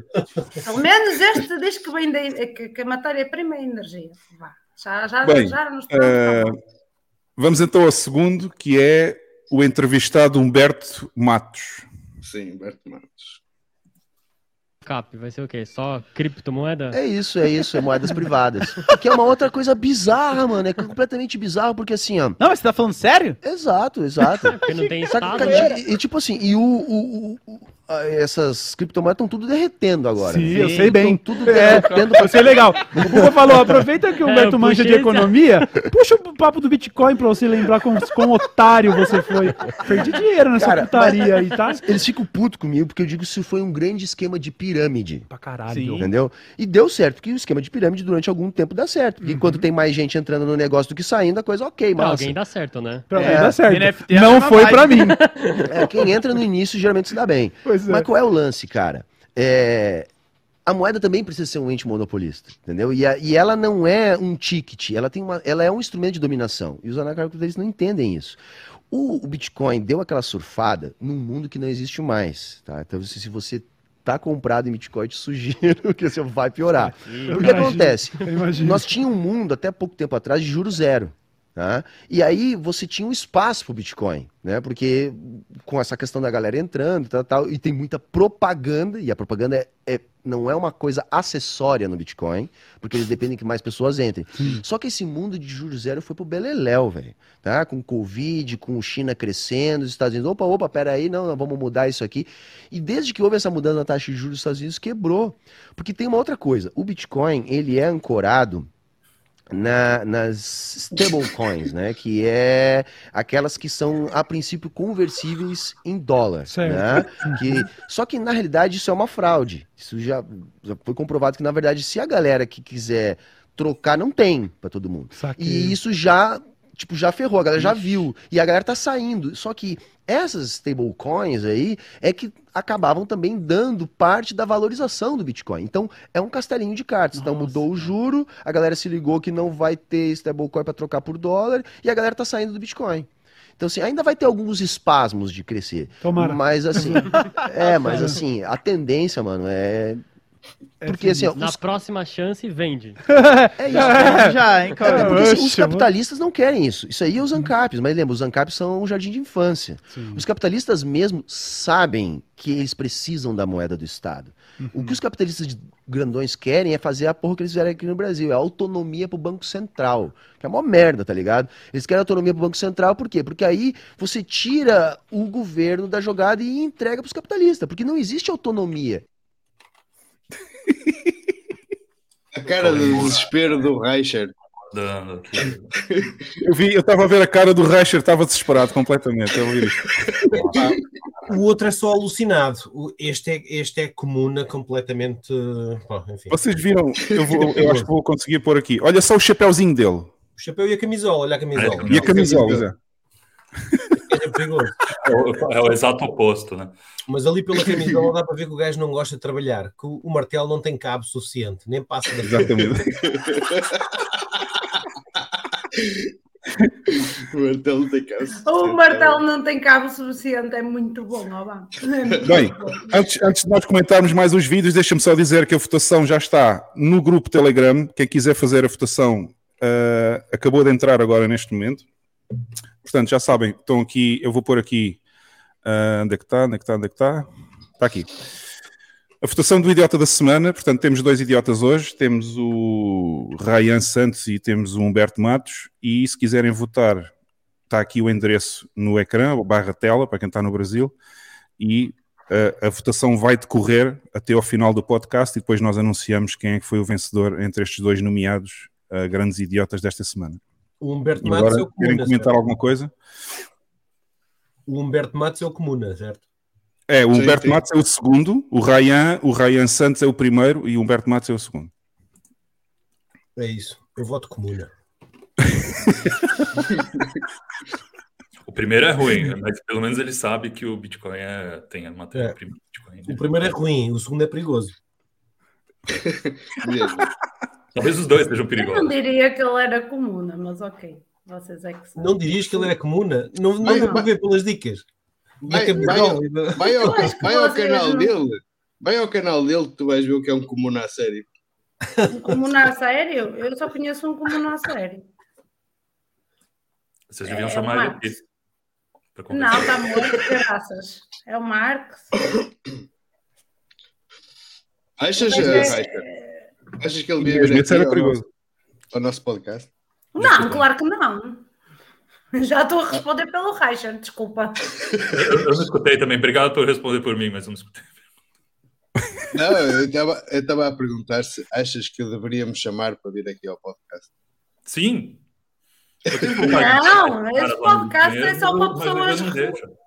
Calma, fala um bocadinho. Desculpa. Eu, eu, disse que eu tenho vontade de chamar esses caras lá no Bitcoinheiros, mas o Ivan não deixa. Então. Este podcast é só para gente relevante, menos Qual eu. Qual deles é que quer chamar, Racher? O primeiro ou o segundo? Eu acho que o primeiro eu aceitaria o seu convite, mas o segundo seria muito mais interessante a conversa. É verdade, sim. O Ryan, eu não acho ia que... ser nada interessante. Eu, eu acho... aqui não bate-boca, ninguém ia aprender nada. Ao menos eu convosco aprendo. Este ah, mas tinhas views. Pessoas... Mas, ah, mas tinhas views. Se merda interessa. Se vai explicar, é você pode mudar a opinião dele. Imagina quantos comunistas você vai poder mudar para o Bitcoin. Não dá para mudar. Impossível, olha. Eu convivo, eu convivo no mundo de comunistas e não consigo. Comunistas sério. Estão, não, não querem Bitcoin. Talvez se você coloca a, a semente hoje, daqui a um halving você. Ainda hoje houve um que me disse assim: então, estavas toda entusiasmada aqui há uns meses e agora está tudo no charco e eu não estou nada preocupada com isso. Está tudo no charco, o que é? Bitcoin não está no charco, é a única coisa que me interessa, eu não estou preocupada. Olha, aqui o Cardoso é que disse uma boa. Só faltava o gel ali no sofá também ao lado dele. Isso era brilhante. O Racher, o Racher não sabe quem é o gel, mas o gel é uma versão portuguesa desse Humberto. É pior, um bocadinho. Talvez um bocadinho pior, que ele é um pouco mais estúpido. É verdade. É. Bem, Opa, pessoal, eu estou aqui para aprender, não estou aqui para ensinar, como dizia o outro. E, portanto, se vier esse senhor ao podcast, eu não aprendo. Vocês têm que ter pena de mim. Mas podes dar porrada se quiseres. Ah, isso é bom. Ora bem, uh, pessoal, então uh, já sabem, a votação está no grupo F1 PT no Telegram, podem ir lá votar se vocês quiserem, já temos imensos votos, mas gostaríamos de ter mais ainda. Vamos então passar à conversa sobre o tema polémico da semana aqui com o nosso Olha, convidado. Deixa só dizer Caixa. aqui ao Vitor Visão Sim. Libertária, eu não sei o que é, que é o café de artista. Não sei o que é, tens que me dizer, não sei o que é, desculpa. Também não faço ideia. Bem, vamos então ao espaço do plebe, vamos conversar sobre os temas da semana com o Raja.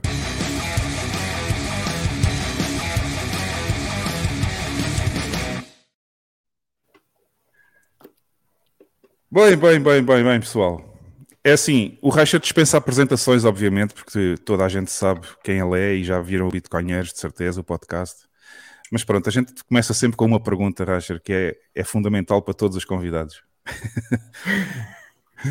Quando é que tu ouviste falar pela primeira vez em Bitcoin e como é que foi, resumidamente, como é que foi o trajeto até, até agora?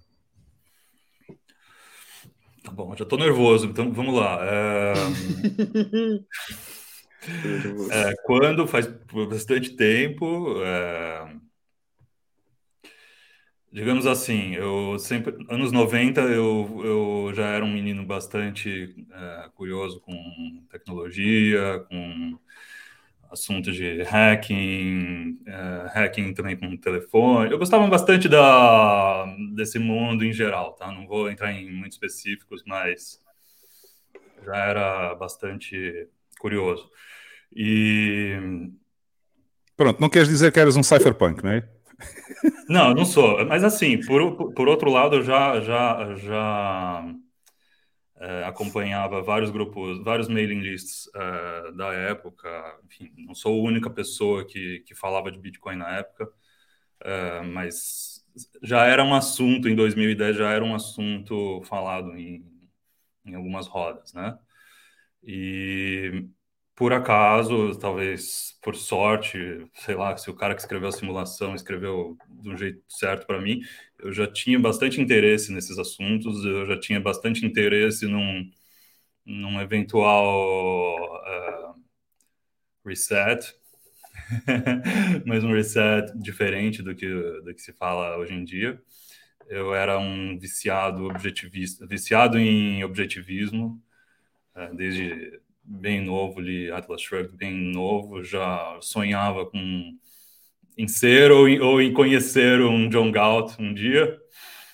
E quando ouvi falar de Bitcoin, as, as ideias se conectaram imediatamente. Talvez eu, entre as pessoas que eu conheço, eu, eu não precisei escutar mais, mais de uma vez para achar muito interessante eu já achei muito interessante, achei que fechava muito, muito bem a, a, minha ideia na primeira vez que eu escutei, mas eu, com, assim como os outros, eu não tive o ímpeto de investir em Bitcoin quando eu ouvi falar nele, mesmo porque eu acho que nem era possível na época. Então, conheci muito cedo, mas não investi tão cedo assim. É... Então, essa é a parte eu falei da forma mais vaga que eu pude, tá? Sobre, sobre como eu conheci. Uh, já entendi, já entendi. É mesmo tempo, conheço há muito tempo e sempre fui um cara é, vocal com relação às coisas que eu, que eu acreditava. Nunca escondi o meu amor pelo Bitcoin, pela anarquia e pela, pelo objetivismo. Pelo contrário, eu sempre fui bastante público. E a iniciativa dos bitcoinheiros veio disso, né? É, ninguém falava sobre Bitcoin no Brasil. É, tinha eu e alguns amigos que já estavam, já tinham caído na toca faz tempo, e a gente decidiu ser a voz de quem, de quem precisava escutar, né? Então, abrimos um canal, um grupo no, no WhatsApp chamado Bitcoinheiros, que acabou virando um, um canal no YouTube. E um podcast. Está aqui o, o, o Ojeda diz que é tão antigo que até trocou e-mail com o Ralfine. Trocaste e-mails com o Ralfine? Não. É, Lecas. Não sei. Não sei, não quer dizer. Ojeda, menos, Ojeda, menos. Não façam perguntas para doxar o, o Reicher, porque a gente não está aqui para doxar Ele também já teve um acidente lá no iate e tal. Não, mas isso também não era nada demais, saber? Olha... Isso também não era doxar nada, dizer que trocou um e-mail com, com o Ralfini e até era, era bem. Já era grande valor, caraças. Era bem interessante. Só e-mail. Não foi isso. É de grande valor, é de grande valor. Na volta foi o Rasher que enviou os 50 bitcoins ao Ralfini. A gente não sabe. Também não é. Ah, olha, eu vou-vos dizer uma coisa. Podes pôr em Telegram hoje. Podes o quê? Põe, põe Carla Pistola em Telegram hoje. Hoje eu estou a dizer para pôr. Vê lá, é a primeira vez que eu, que, eu, que eu estou a dizer isto. Minha gente, nem tudo nos é permitido saber. Nem tudo. Exatamente. Era só e pronto, foi, foi a frase da semana. Quem, quem que não permite? Às vezes há coisas que não é permitido nós sabermos. Somos só muito curiosos e não podemos saber. Ponto. Rasta, já sabes que algumas perguntas vão surgir aqui, do, aqui do, das pessoas que estão no chat e, e pronto. Uh, se tu não quiseres responder, não respondes, obviamente, não é? Como é óbvio. Está aqui o Vitor, o... mas já, a gente já vai começar. Eu só queria pôr aqui uh, esta pergunta do Vitor para contar a história da camisaria. Eu não sei que história é essa e fiquei curioso. Não sei se o Racha quer contar ou não. Também claro. não sei que história é não, essa. Eu, eu, bom, eu, nem tudo na minha vida foi Bitcoin. Antes do Bitcoin eu já fiz várias coisas, inclusive era empresário na época que eu, que eu conheci Bitcoin. Eu tinha duas empresas abertas. É, depois eu acabei fechando as duas, vendi uma, da, uma delas. É, e uma delas era um site chamado camisetas.com.br, que era tinha domínio, então eu aproveitei para fazer uma camisaria, uma customização de camisetas online. É, a gente abriu esse site em 2004, então na época era uma, era uma revolução, né? Você fazer produtos customizados. Enfim, o site foi grande, foi, foi de médio para grande por um bom tempo, é, faturava bem e tudo mais, a gente tinha um movimento maravilhoso e de repente sofremos um, um processo de de chargeback pela, na época era a VisaNet, a nossa é, provedora de, de cartão de crédito, e os caras basicamente quebraram a minha empresa por causa de uma investigação de hacking que estava rolando. Enfim, gente usando cartão de crédito falso para fazer compra no meu site. Perdia a compra, perdia o, o frete, perdia tudo e ainda recebia o chargeback da, da administradora, né? Então criou um rombo na nossa conta homérico. E foi nessa época, quando foi no dia que, que, eu, que eu recebi o, o, o e-mail do bloqueio da VisaNet, que foi nesse dia que eu conheci o Bitcoin. Por, talvez por uma coincidência enorme, talvez porque, sei lá, é, talvez eu já tivesse ouvido falar e, e, e, eu escutei eu escutei com maior atenção nessa hora, tá? Então, fazer essa abrir talvez essa sessão. E é isso. É, eu senti na pele, eu fiquei com muito dinheiro do nosso, do nosso fluxo de caixa preso por um bom tempo lá na Visanet. Não, a empresa quase quebrou, depois a gente teve que reabrir com, outra, com outro formato para poder, poder começar do zero, mas fui vítima direto do, do, do sistema e, e já, já não estava muito satisfeito. Eu, como objetivista já que era, fiquei muito puto, fiquei pensando, ah, agora eu vou ter que, agora eu vou ter que ir para o Vale de Galta. E o Vale de Galta apareceu no dia que eu descobri o, o, o problema do chargeback. Então, é, enfim, para quem conhece a história, para quem sabe que é o Vale de Galta, é, talvez a conexão do Atlas Shrugged, talvez é muito interessante a, a história. Para mim é, até hoje eu tento entender o porquê que eu consegui prestar atenção nesse momento e não sei porquê. Um dia vais perceber. É, as coisas, as coisas quando tem que acontecer alinham-se, alinham-se e correm bem. É. É, talvez eu Olha... diga tem que ter várias, vários conhecimentos bem é, heterodoxos para entender o Bitcoin rapidamente, de uma lente não, não somente técnica, né? Você precisa ter conhecimento de economia, você precisa ter conhecimento da situação que o mundo. Não, minimamente, você precisa conhecer a ação humana, você precisa conhecer um mínimo de é, para poder chegar às conclusões necessárias. Oh, malta, desculpem, mas eu tenho que dar aqui duas desancadas.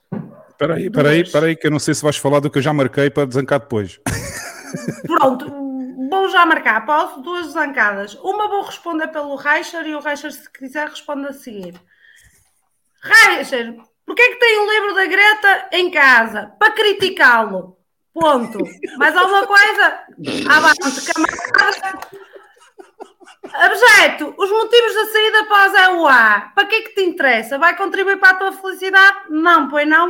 É doxar de mais uma pessoa. Desculpa, Abjeto, fala com ele pessoalmente. Mas se quiseres responder a esta, estás à vontade. São precisamente as duas, são precisamente as duas mensagens que eu tinha marcado para deixar para o fim, se ele quisesse responder, obviamente, não é? Opa, mas eu quis antecipar-me, foda-se, a sério. A, a última, a última é, é, mais ou menos pública. Sim. Sim, a última é mais ou menos pública, mas o objeto está desatento. Tá, então, bom, primeiro, a Greta, eu acho que é a nossa maior aliada. A gente tá, tem que parar de ser tão cego e, e, tem que começar a ver a Greta com outros olhos. Estás a brincar comigo, não estás? Começaram a ver a Greta com. Na verdade, a Greta é apenas, oh, um, Richard, é, é apenas um instrumento da elite, então ela, ela só está auxiliando a hiperbitcoinização chegar mais rápido. Desse ponto de vista, sim. sim. Desse ponto de vista, concordo, mas a Greta é, é mais uma. Pensar, o resto é, é, é narrativo. Então, deixa-me só colocar aqui uma questão. Raixa, és da opinião que quanto isto mais depressa der, me... der merda, der errado, mais depressa vem a bitcoinização ou, ou é totalmente ao contrário?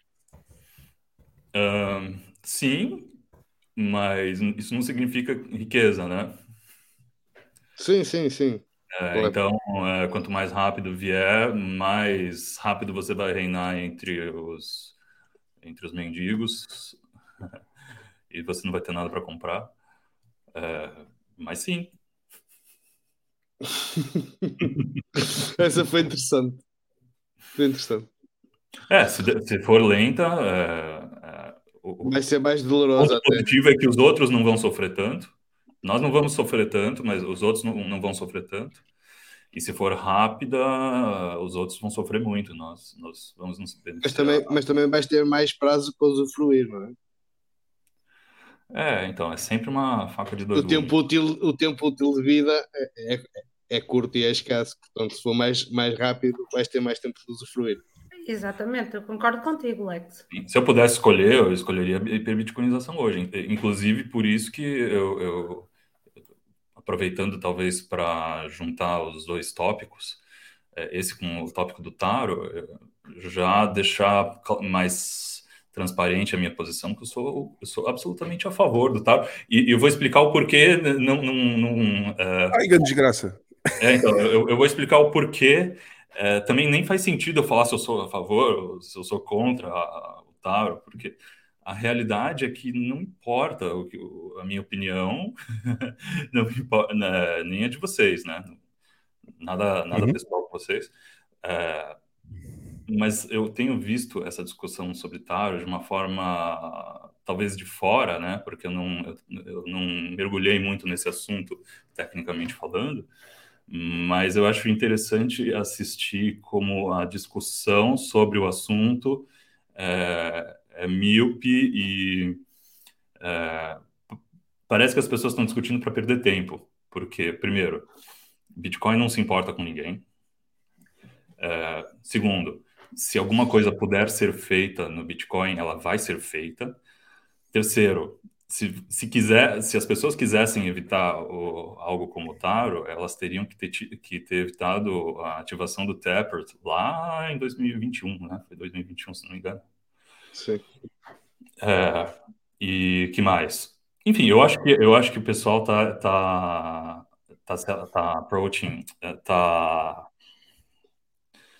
Tá iniciando a conversa de uma forma já distorcida e a discussão é inútil porque uh, está se discutindo se o negócio, é, se as pessoas são contra ou a favor, mas você é contra ou a favor de um elemento que já existe ou de uma ideia que já foi, já foi dada, é, é,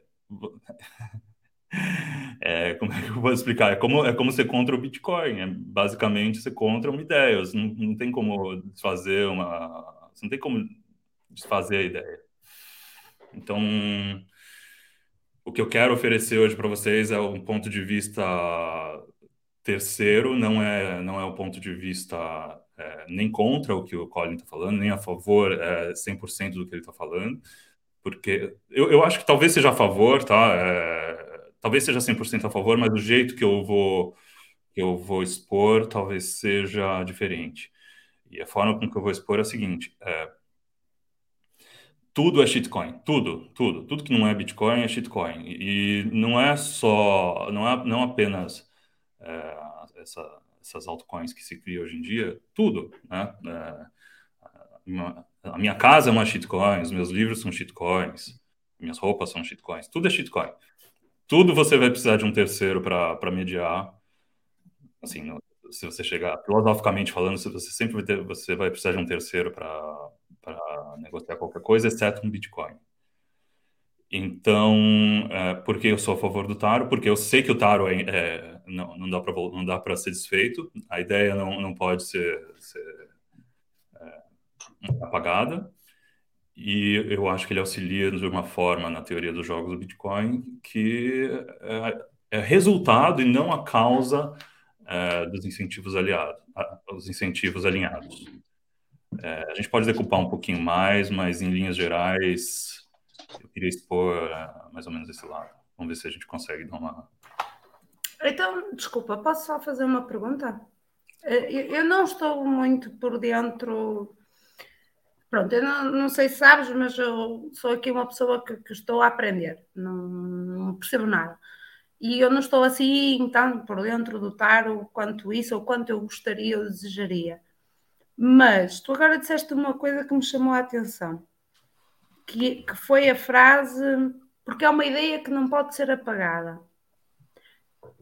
E, e, por ser uma ideia que não pode ser apagada, tem que se defender obrigatoriamente, ou seja, és então obrigado ou estás a dizer que és obrigado a defender isso? Não, eu diria que assim. Ou... Eu estava até dando uma, um exemplo agora não é porque você não, não respira é, nitrogênio que você vai querer é, ignorar os 80% do ar que você põe dentro do seu pulmão. Ele está aí, ele existe. É, ele vai fazer parte de cada, de cada inspiração que você der para sempre. Então, é, pessoas falando que são contra Taro, elas. muito obrigado. Você tem que ser contra o próximo soft fork que for surgir. Você não pode depois que a coisa foi feita, é, achar que os incentivos estavam desalinhados lá atrás, porque não estavam. Ele foi, ele foi ativado porque os incentivos estavam alinhados. Mas, oh, oh uma pergunta. Por que que tu relacionaste o Taproot com o Taro? Qual é a relação que tu dizes? Porque deu, deu a entender que se nós não tivéssemos aprovado o Taproot, quem, quem tem os full nodes, também não poderia haver a introdução do Taro. Exatamente, não poderia mesmo, porque o Taro depende da, da estrutura do, do Taproot para poder inserir essa, esse layer com mais metadados dentro de uma, de uma transação Lightning. Sem essa sem essa, esse artifício, isso não seria possível. Inclusive, o, o, o Taproot foi ativado basicamente para com, essa, com esse objetivo, né? Mas eu nunca ouvi falar. Peraí, Carlos, só um bocadinho. Eu lamento a minha ignorância. Deixa-me só dizer isto, eu estou mesmo com uma dúvida quase existencial. Claro. Uh, teve que haver, então, aprovação dos full nodes para haver Taro, é isso? Não. Para haver Taro, não. Hum, para haver Taproot.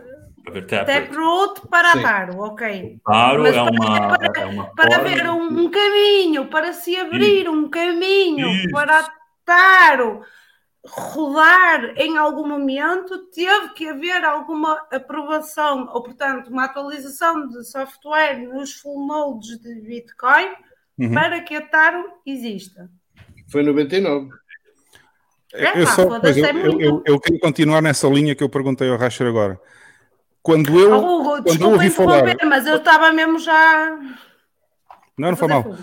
Quando eu, obviamente, também instalei a versão 23 do, do, do Bitcoin Core e, portanto, também dei o meu aval a que existisse um, Taproot. Eu nunca tinha ouvido falar sequer que o Taproot ia permitir o Taro na rede Lightning. Ou seja, eu, eu aprovei o Taproot com consciência de que aquilo ia melhorar. Uh, para já ia diminuir FIIs, não é? E em segundo lugar, que ia permitir uma maior uh, privacidade na rede Bitcoin. Foram estes os dois fatores que me levaram a introduzir o, o Bitcoin Core 23, que foi quando aprovamos o Taproot. Mas nunca, até então, eu nunca tinha ouvido falar em Taro. Eu só ouvi falar em Taro muitos meses depois de entrar em vigor o Taproot. Por isso, pode-se dizer que fui enganado então? Talvez. Ui, que não, não é enganado, você não fez a sua, o seu research completo. Então Mas... houve omissão de informação para quem não Não, não, não, houve, não houve omissão. É, tem, tem, gente que diz que isso é um, um, cavalo de Troia, mas isso, na verdade, na minha opinião, tá? É, um, é, é tudo que eu estou falando aqui é minha opinião apenas, tá? Não, claro. Não, na verdade. É, sim, minha sim. opinião, que isso é um cavalo de Troia para todo o resto. Por quê? Como, como eu falei é, lá atrás, tudo é shitcoin. E, enfim, é, concordando lá com o que o, o Diego sempre diz, tudo tudo que existe pode ser negociado nesse protocolo, entendeu? Então, o simples fato dele existir e dele atrair capital e dele atrair a liquidez para Lightning contribuem com que o, o, game theory do Bitcoin ajude a, a rede Lightning e, e, como resultado, isso ajude de volta a rede Bitcoin. Então, um, ele é inevitável porque é uma ideia. Dois, é... deixa eu voltar. Um, ele vai ser inevitável porque ele é uma ideia que você não vai poder desfazer, tá? Dois, é, ativação aconteceu e é tarde demais para voltar para voltar no tempo. Três, a gente usa isso para ao nosso favor. É... Posso só esclarecer mais uma dúvida? Desculpem, claro. mas pronto, desculpem a burrice. uh, então é assim, tu disseste que a ativação já foi feita e não dá para voltar atrás.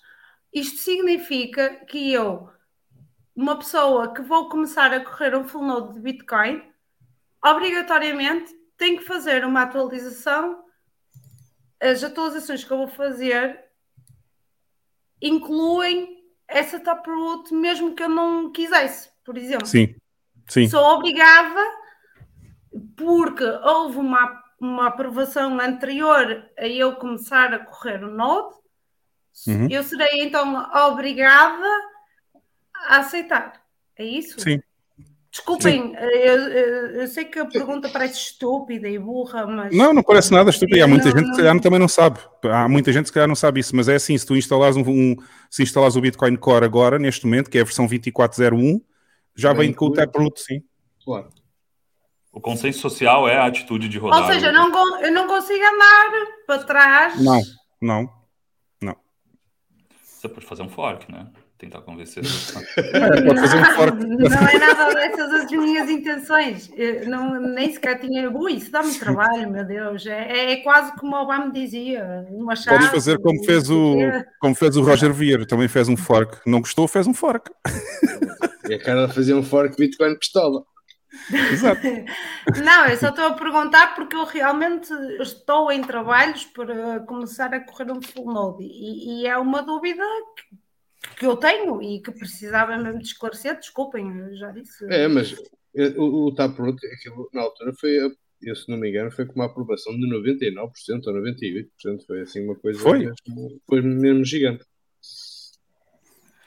Foi, ou seja, foi uma aprovação muito grande. Olha, deixa-me só dizer o objeto, que eu estava a brincar com o objeto, se ele não compreendeu, temos pena, e obviamente eu tenho muito respeito pelo Reicher e por todas as pessoas em geral. Eu, eu, tenho aqui uma pergunta interessante do Sérgio Cochá. Grandes shitcoiners. Eu já marquei, que eu já marquei. O, o, o, o Cochá é shitcoiner, mas ele acompanha o nosso podcast. Não, mas eu pelo Cochá também tenho respeito, porque ele é um shitcoiner mais ou menos. Existe é. esse, esse espectro. É, não, mais menos. Polêmico, eu, eu queria só introduzir uma. abraçar shitcoins um pouquinho. Isso é polêmico.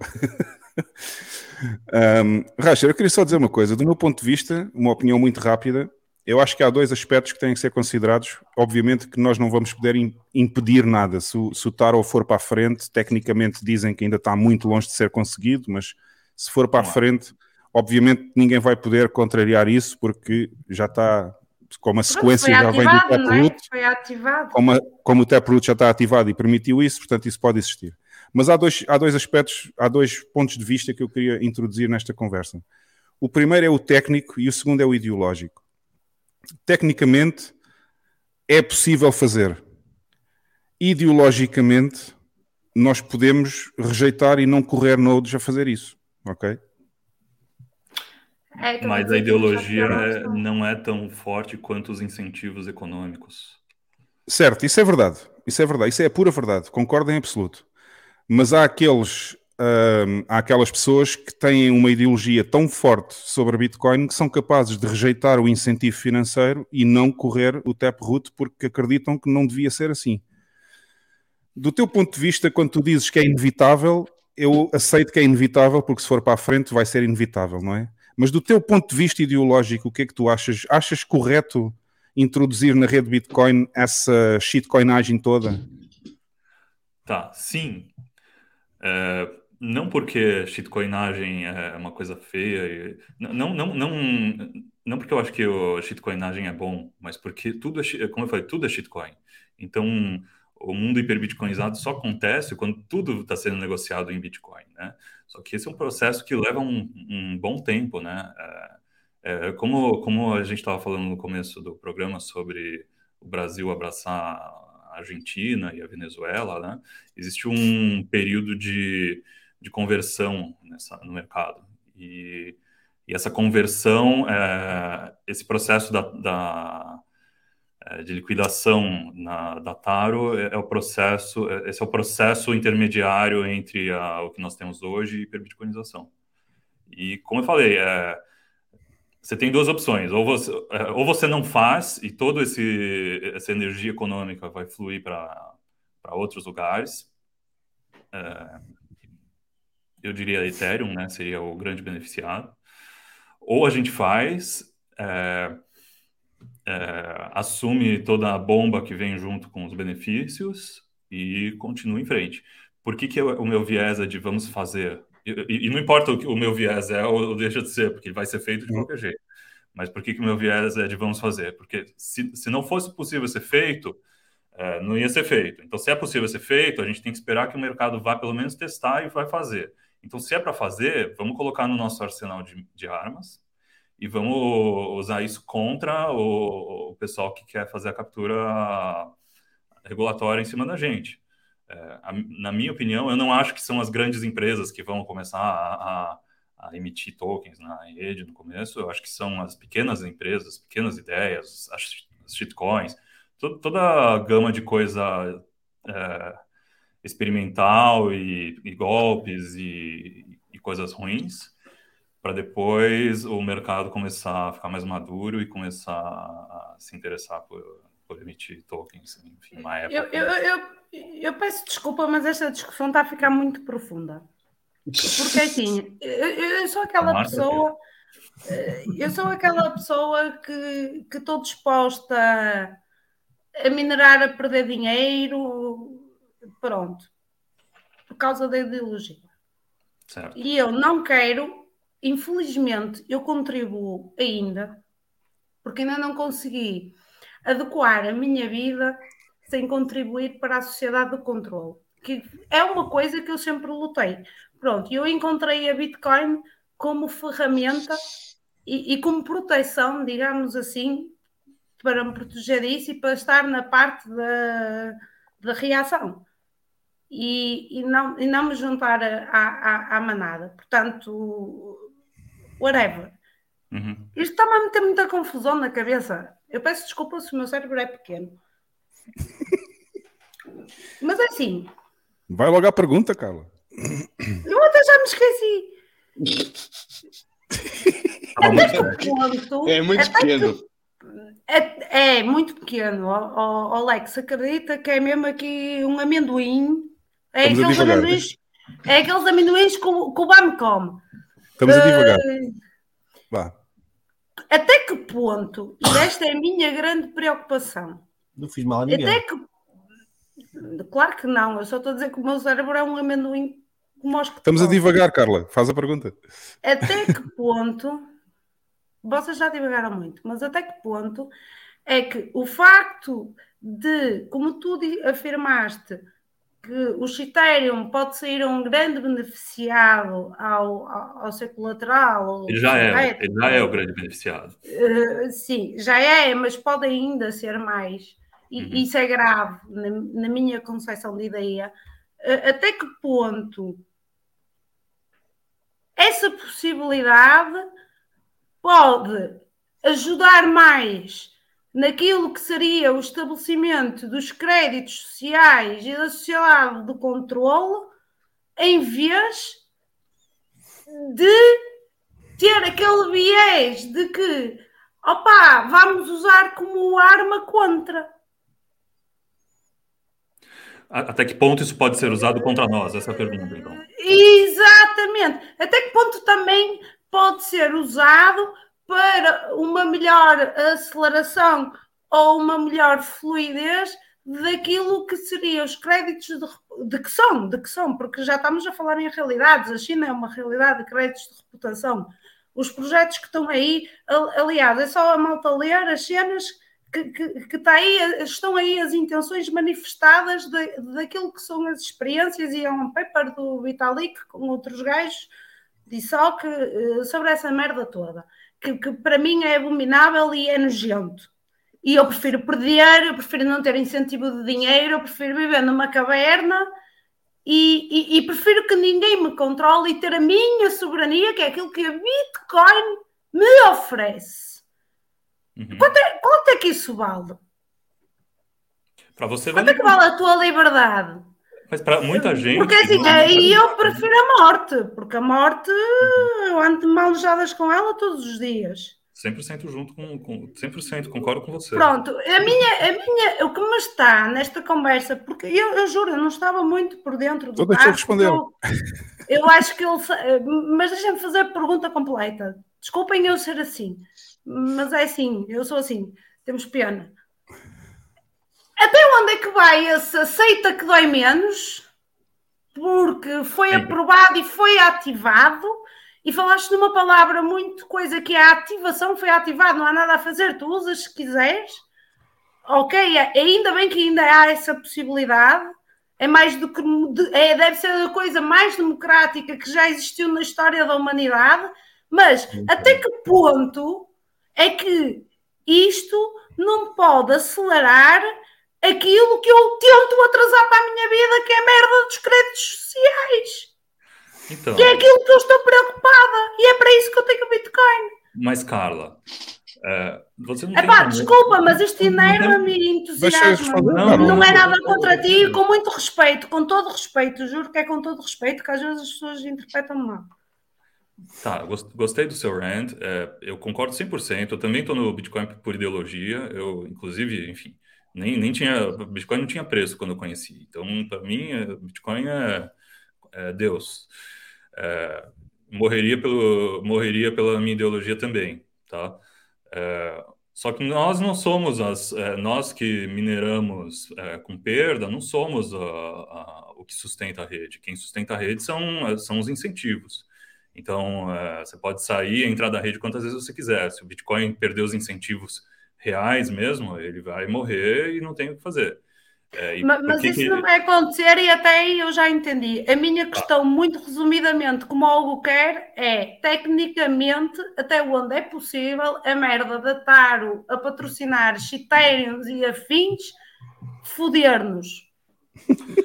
Uh, a, chance com, a chance com certeza é enorme, mas eu diria o seguinte, tá? É, é enorme! Tá errado. Quem é que aprovou é... isto? Tá errado, mas tá certo. Porque é pá, desculpa! Isso é enorme! Não, desculpa! A gente não tem alternativa. Eu, eu, é... Ora, não temos. Só que é mais difícil. Não, e é mais não... sangrenta. É, assim, a. E a menos gananciosa. E a menos não, é gananciosa. gananciosa. Não, a menos gananciosa é aquilo que tu dizes que nós não temos alternativa. Porque há alternativa para tudo. Ah, sim, a alternativa ao Bitcoin é a CBDC. Com certeza existe alternativa. Não, não é alternativa ao Bitcoin. Pois é, oh, então. Pois é, é alternativa a correr merda e associar merda a Bitcoin. Ok, só que. Porque assim, eu tecnicamente mundo, eu sou zero. É merda, eu tecnicamente tá? e, eu sou e zero. Tudo que tá na merda do mundo vai ser associado ao Bitcoin. Então, deixa.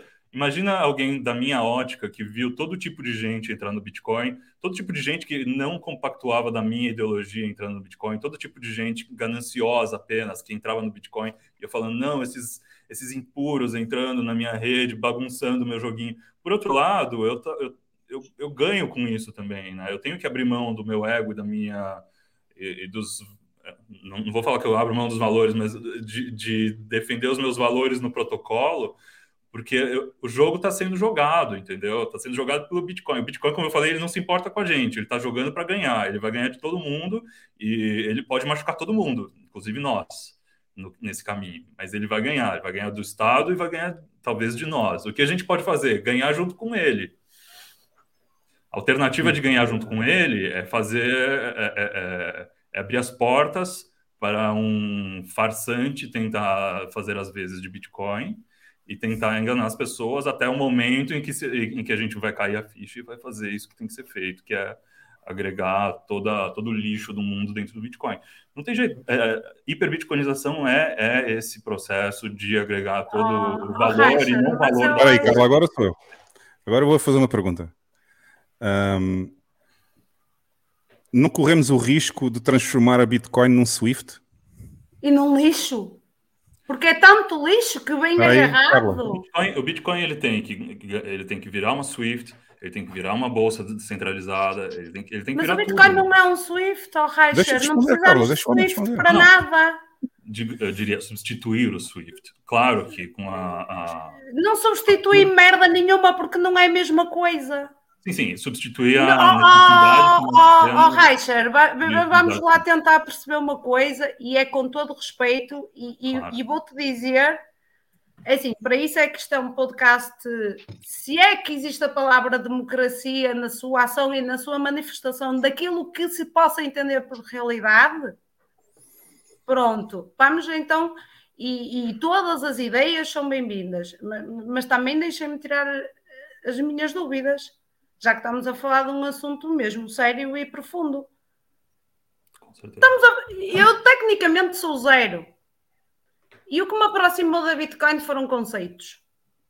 E não vamos então agora divagar de conceitos. A Bitcoin não tem que substituir Swift, pura e simplesmente porque não é a mesma coisa.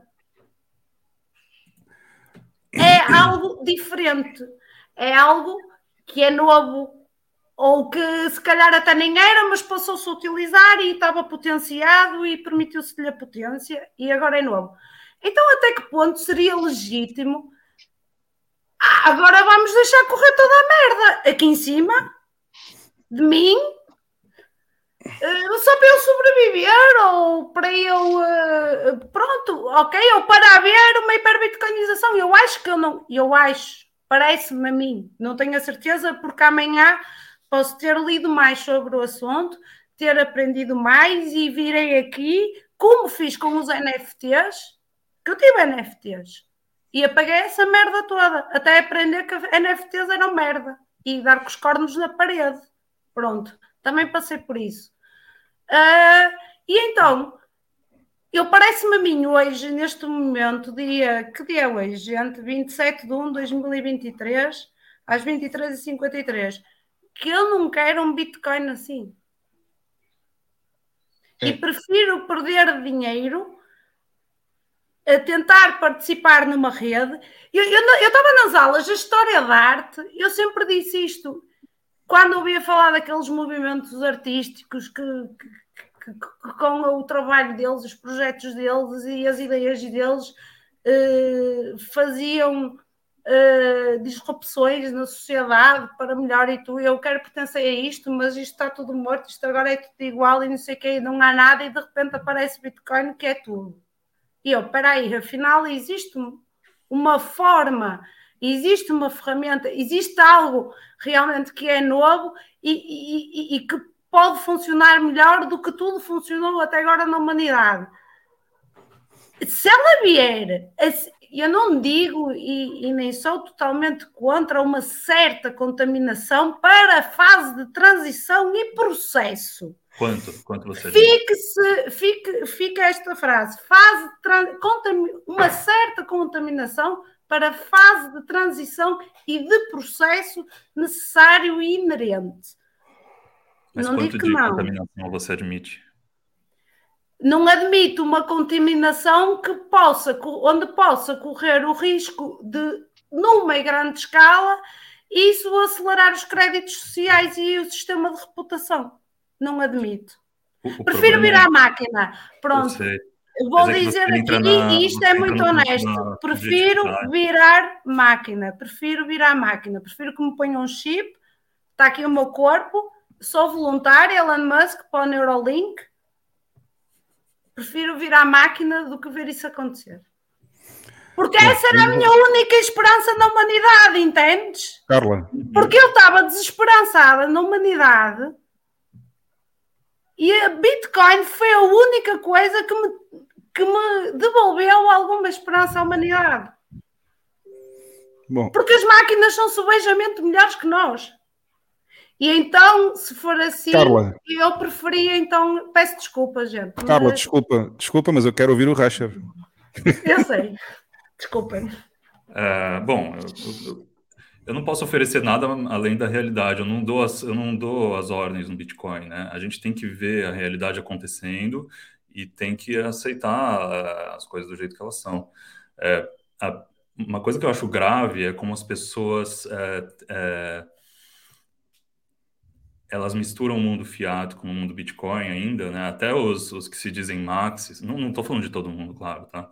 Mas você vê muita gente se declarando maximalista e que fala, não, eu, eu, eu sou Bitcoin maximalista, mas o Bitcoin podia ficar baixo por mais uns cinco anos enquanto eu termino de, de acumular, é, mas eu sou Bitcoin maximalista. Eu fico pensando, cara, o cara estava interessado no, no, no, maximalismo mesmo, no Bitcoin mesmo, ou ele está interessado no, no, no, ganho que ele vai ter no, processo, né? Então, não, é, é, eu acho que as pessoas se coletivizaram em umas ideias que elas chamam de maximalistas, mas que, na verdade, é, quando você conversa com elas, existem vários é, gaps intelectuais e, e, e, questões que elas não chegaram a raciocinar ou filosofar sobre.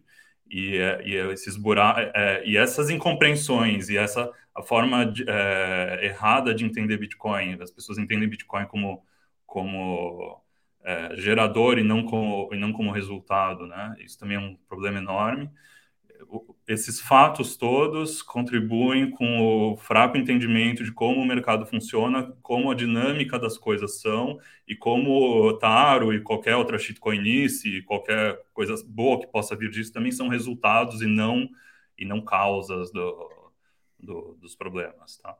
É, então eu diria o seguinte: no, se você quer um futuro é, mais rico do que você tem no presente, você precisa é, você precisa aceitar o mercado do jeito que ele é, você precisa deixar o mercado aprender com seus próprios erros. E esse mercado, se não entrar no nosso meio, é, ele não vai aprender.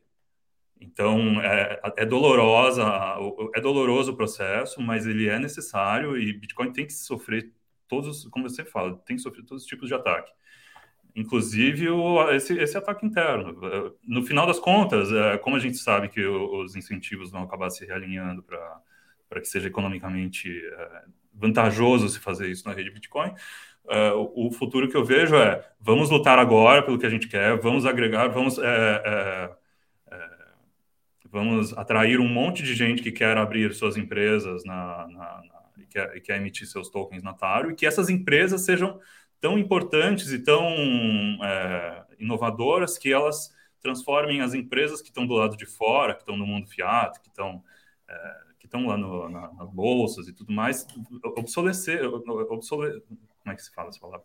É, torná-las obsoletas. Tornar obsoleta, é isso. Torná-las obsoletas. É, a gente não tem como, como atacar frontalmente o, o, sistema, a gente não tem um exército, a gente não tem porta-aviões, porta armas nucleares, mas o que a gente pode fazer é, pelos flancos, atacar e agregar liquidez e, criar uma fuga de capital e um, um, um, um ataque especulativo na, na rede legacy o mais rápido possível.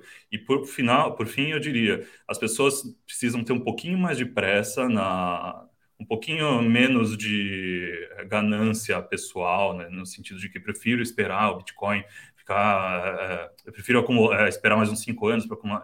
Tem que esquecer essas histórias de Bitcoin tem que ficar baixo para a gente poder acumular. Não, Bitcoin tem que continuar e a gente tem que usar as, as, as armas que a gente tem para atacar frontalmente o, o, pessoal. A gente não tem que ficar na defensiva para sempre. Então, esse taro é uma forma de atacar frontalmente é, e, ao mesmo tempo, pelos flancos. Frontalmente, porque você não tem como pará-lo, e pelos flancos, porque eles não têm nenhuma. É, digamos que eles façam uma captura regulatória, ok, maravilhoso. A, a, a economia interna acaba, acaba florescendo. É, então você sempre tem uma, um escape, né? Você consegue... Ok, é, só, só, só cinco segundos. Eu, eu, lamento imenso, Reicher, ou peço imensas desculpas. Uh, eventualmente eu não tenho maturidade suficiente para compreender tudo aquilo que estás a dizer e, e, e poderei eventualmente também compreender futuramente. Mas nós não temos um exército, nós não temos porta-aviões, nós não temos merda nenhuma. Mas temos a única coisa que aquilo que nenhum Estado na humanidade foi capaz de ter. Que é descentralização e a equidade possível possível, porque tu podes comprar 2 euros de Bitcoin para todos, desde que haja educação. Então, não, eles também Mas têm. eu, eu lamento a minha falta de maturidade para compreender aquilo que estás a dizer e peço imensa desculpa por isso. Não, mas é, então, o, o, nós temos essa ferramenta e eles também têm, entendeu? É, tem que abrir a cabeça para lembrar que o, o Bitcoin é feito para os nossos inimigos usarem também. E quanto mais os nossos inimigos usarem, melhor para nós.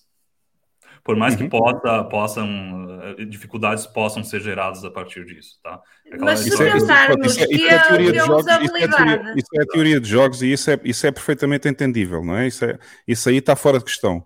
O meu Sim, único porque problema, se pensarmos na usabilidade como inabitável...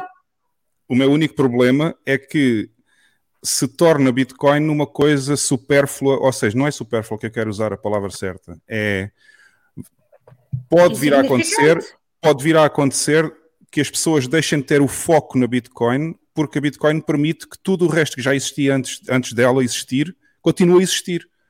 E, e, e perde-se aquele foco, perde-se aquele foco na, na, na, na, na teoria da rede, a rede Bitcoin ser única.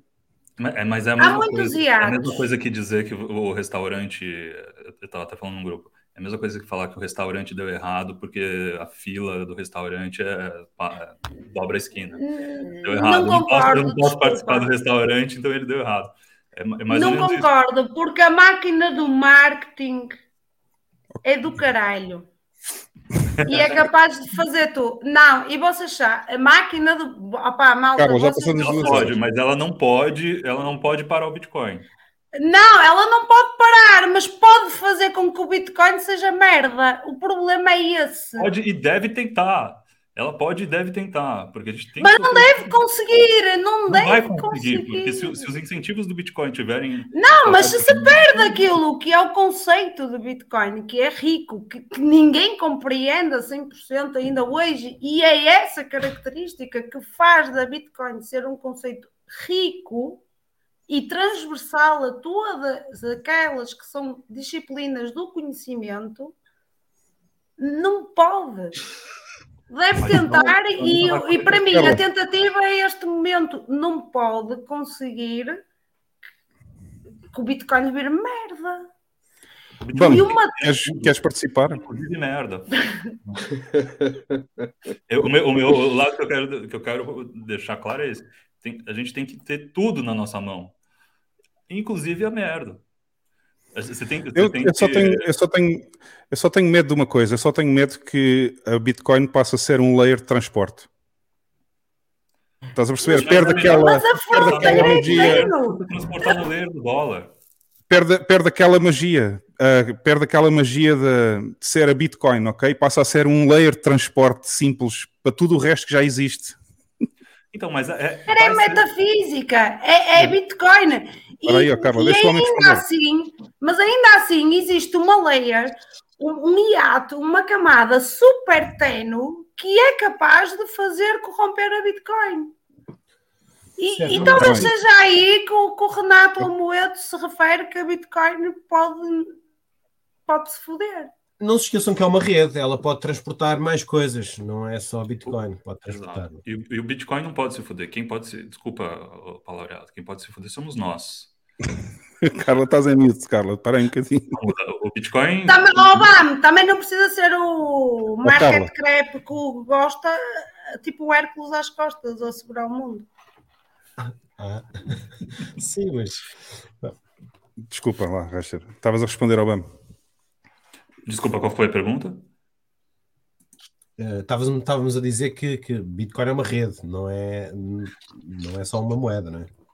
Sim, é uma rede. É, assim, por, É uma rede e uma moeda ao mesmo tempo. É, eu, não, eu não gosto de dissociar uma coisa da outra, porque parece que uma coisa pode, pode existir sem a outra, e, e não pode. Então, mesmo que seja uma rede de transporte, essa rede de transporte teve que atrair a liquidez para Lightning para poder, poder fazer esse transporte. E essa, essa liquidez que você atraiu para a Lightning para poder fazer essa, esse transporte é Bitcoin que teve que ser comprado na, na uhum. no, Layer 1 e, enfim, é, o, o, a teoria dos jogos acaba, acaba funcionando aí. No final das contas, tudo conversível de volta para Bitcoin. Então, os 21 milhões de Bitcoin não, não, não são diluídos por causa disso. Você só simplesmente agrega, ao contrário da diluição, você simplesmente agrega todo, todo o resto que você pode agregar dentro da nossa rede. Você não está tirando nenhuma propriedade de, de dinheiro do Bitcoin, ele não, não vai deixar de, de, ser escasso, ele só vai. É, enfim, como eu falei, ele é resultado. Isso tudo é resultado da liquidez querendo entrar no Bitcoin, tá? As pessoas não vão colocar dinheiro no comprar tokens se ela é, sem antes comprar Bitcoin. Tá? Hoje em dia as pessoas podem comprar Ethereum e depois compram shitcoins. Então todo esse toda essa todo esse capital que a gente poderia ter atraído é atraído para para essa rede e como os incentivos são já desalinhados para começo de conversa, a, a, são atraídos todos os tipos de golpe, todos os tipos de propaganda enganosa e é o que a gente vê aí. No futuro eu espero a gente ter todo tipo de instrumento, desde seguros, desde é, títulos, é, bonds, é, ações, enfim, contratos entre pessoas, apostas, tudo rodando dentro da nossa rede e sendo é, compensado em Bitcoin. E, é hiperfiduciarização, sim, mas é, tudo que não é Bitcoin necessita fidúcia. Então, é, a gente não tem como escapar da, da condição humana e da corrupção humana. A gente só pode escapar é, do, do, do debasement do dinheiro comprando Bitcoin. O resto você vai ter que confiar, não tem jeito. Olha, deixa-me fazer só aqui umas perguntas do pessoal é do chat. Usarem, é não usarem. A deixa única forma é não usarem. Ó oh, Carla, a pergunta, a, a, resposta à tua pergunta não é essa. É se tu não queres participar, não uses. Não, é não usarem é. tal critério. Isto é, isto é investir no legacy. é manter ou perpetuar aquilo que vivemos. É não usarem. Compras, compras o genuíno e assim Mas já estás a é. manter a tua ideologia. Pronto, olha, está disponível para quem quer. Mas o Legacy que você não gosta, eu, é o que eu acho, tá? Não, não gosto de nenhum. Mas, então, não gosto do conceito logo à partida. Não gosto como é, que mercado, como é que você vai comprar um pedaço de uma empresa? Se você quiser investir numa empresa, você não acha que é. Que mas o Bitcoin, como colateral. Não, não, claro que sim, claro que sim, Reicher. O Bitcoin, eu só não acho, e volto a repetir, tecnicamente eu sou zero. Pronto, não, mas foram aqui não, não, filosoficamente eu também sou zero, mas foram aqui abordados conceitos que, que me preocupam de certa forma e que eu tenho interesse. Uh, pode ser colateral para qualquer coisa. Não tem que ser uma camada de transporte para shitcoiners para qualquer coisa, que é bem diferente do que ser colateral. Mas Porque, na hora que ele vira tipo, colateral, por ele exemplo, vira, ele, o que você pega de é, contra o colateral. Não, não, o colateral é uma garantia. Não tem que virar merda nenhuma. Mas ele desculpar. continua sendo garantia, do mesmo jeito. O colateral que você pega é em, é em shitcoins, no caso. Não, se é uma garantia, é minha reserva. Se é uma, se é uma garantia por si só, isso é uma reserva de valor.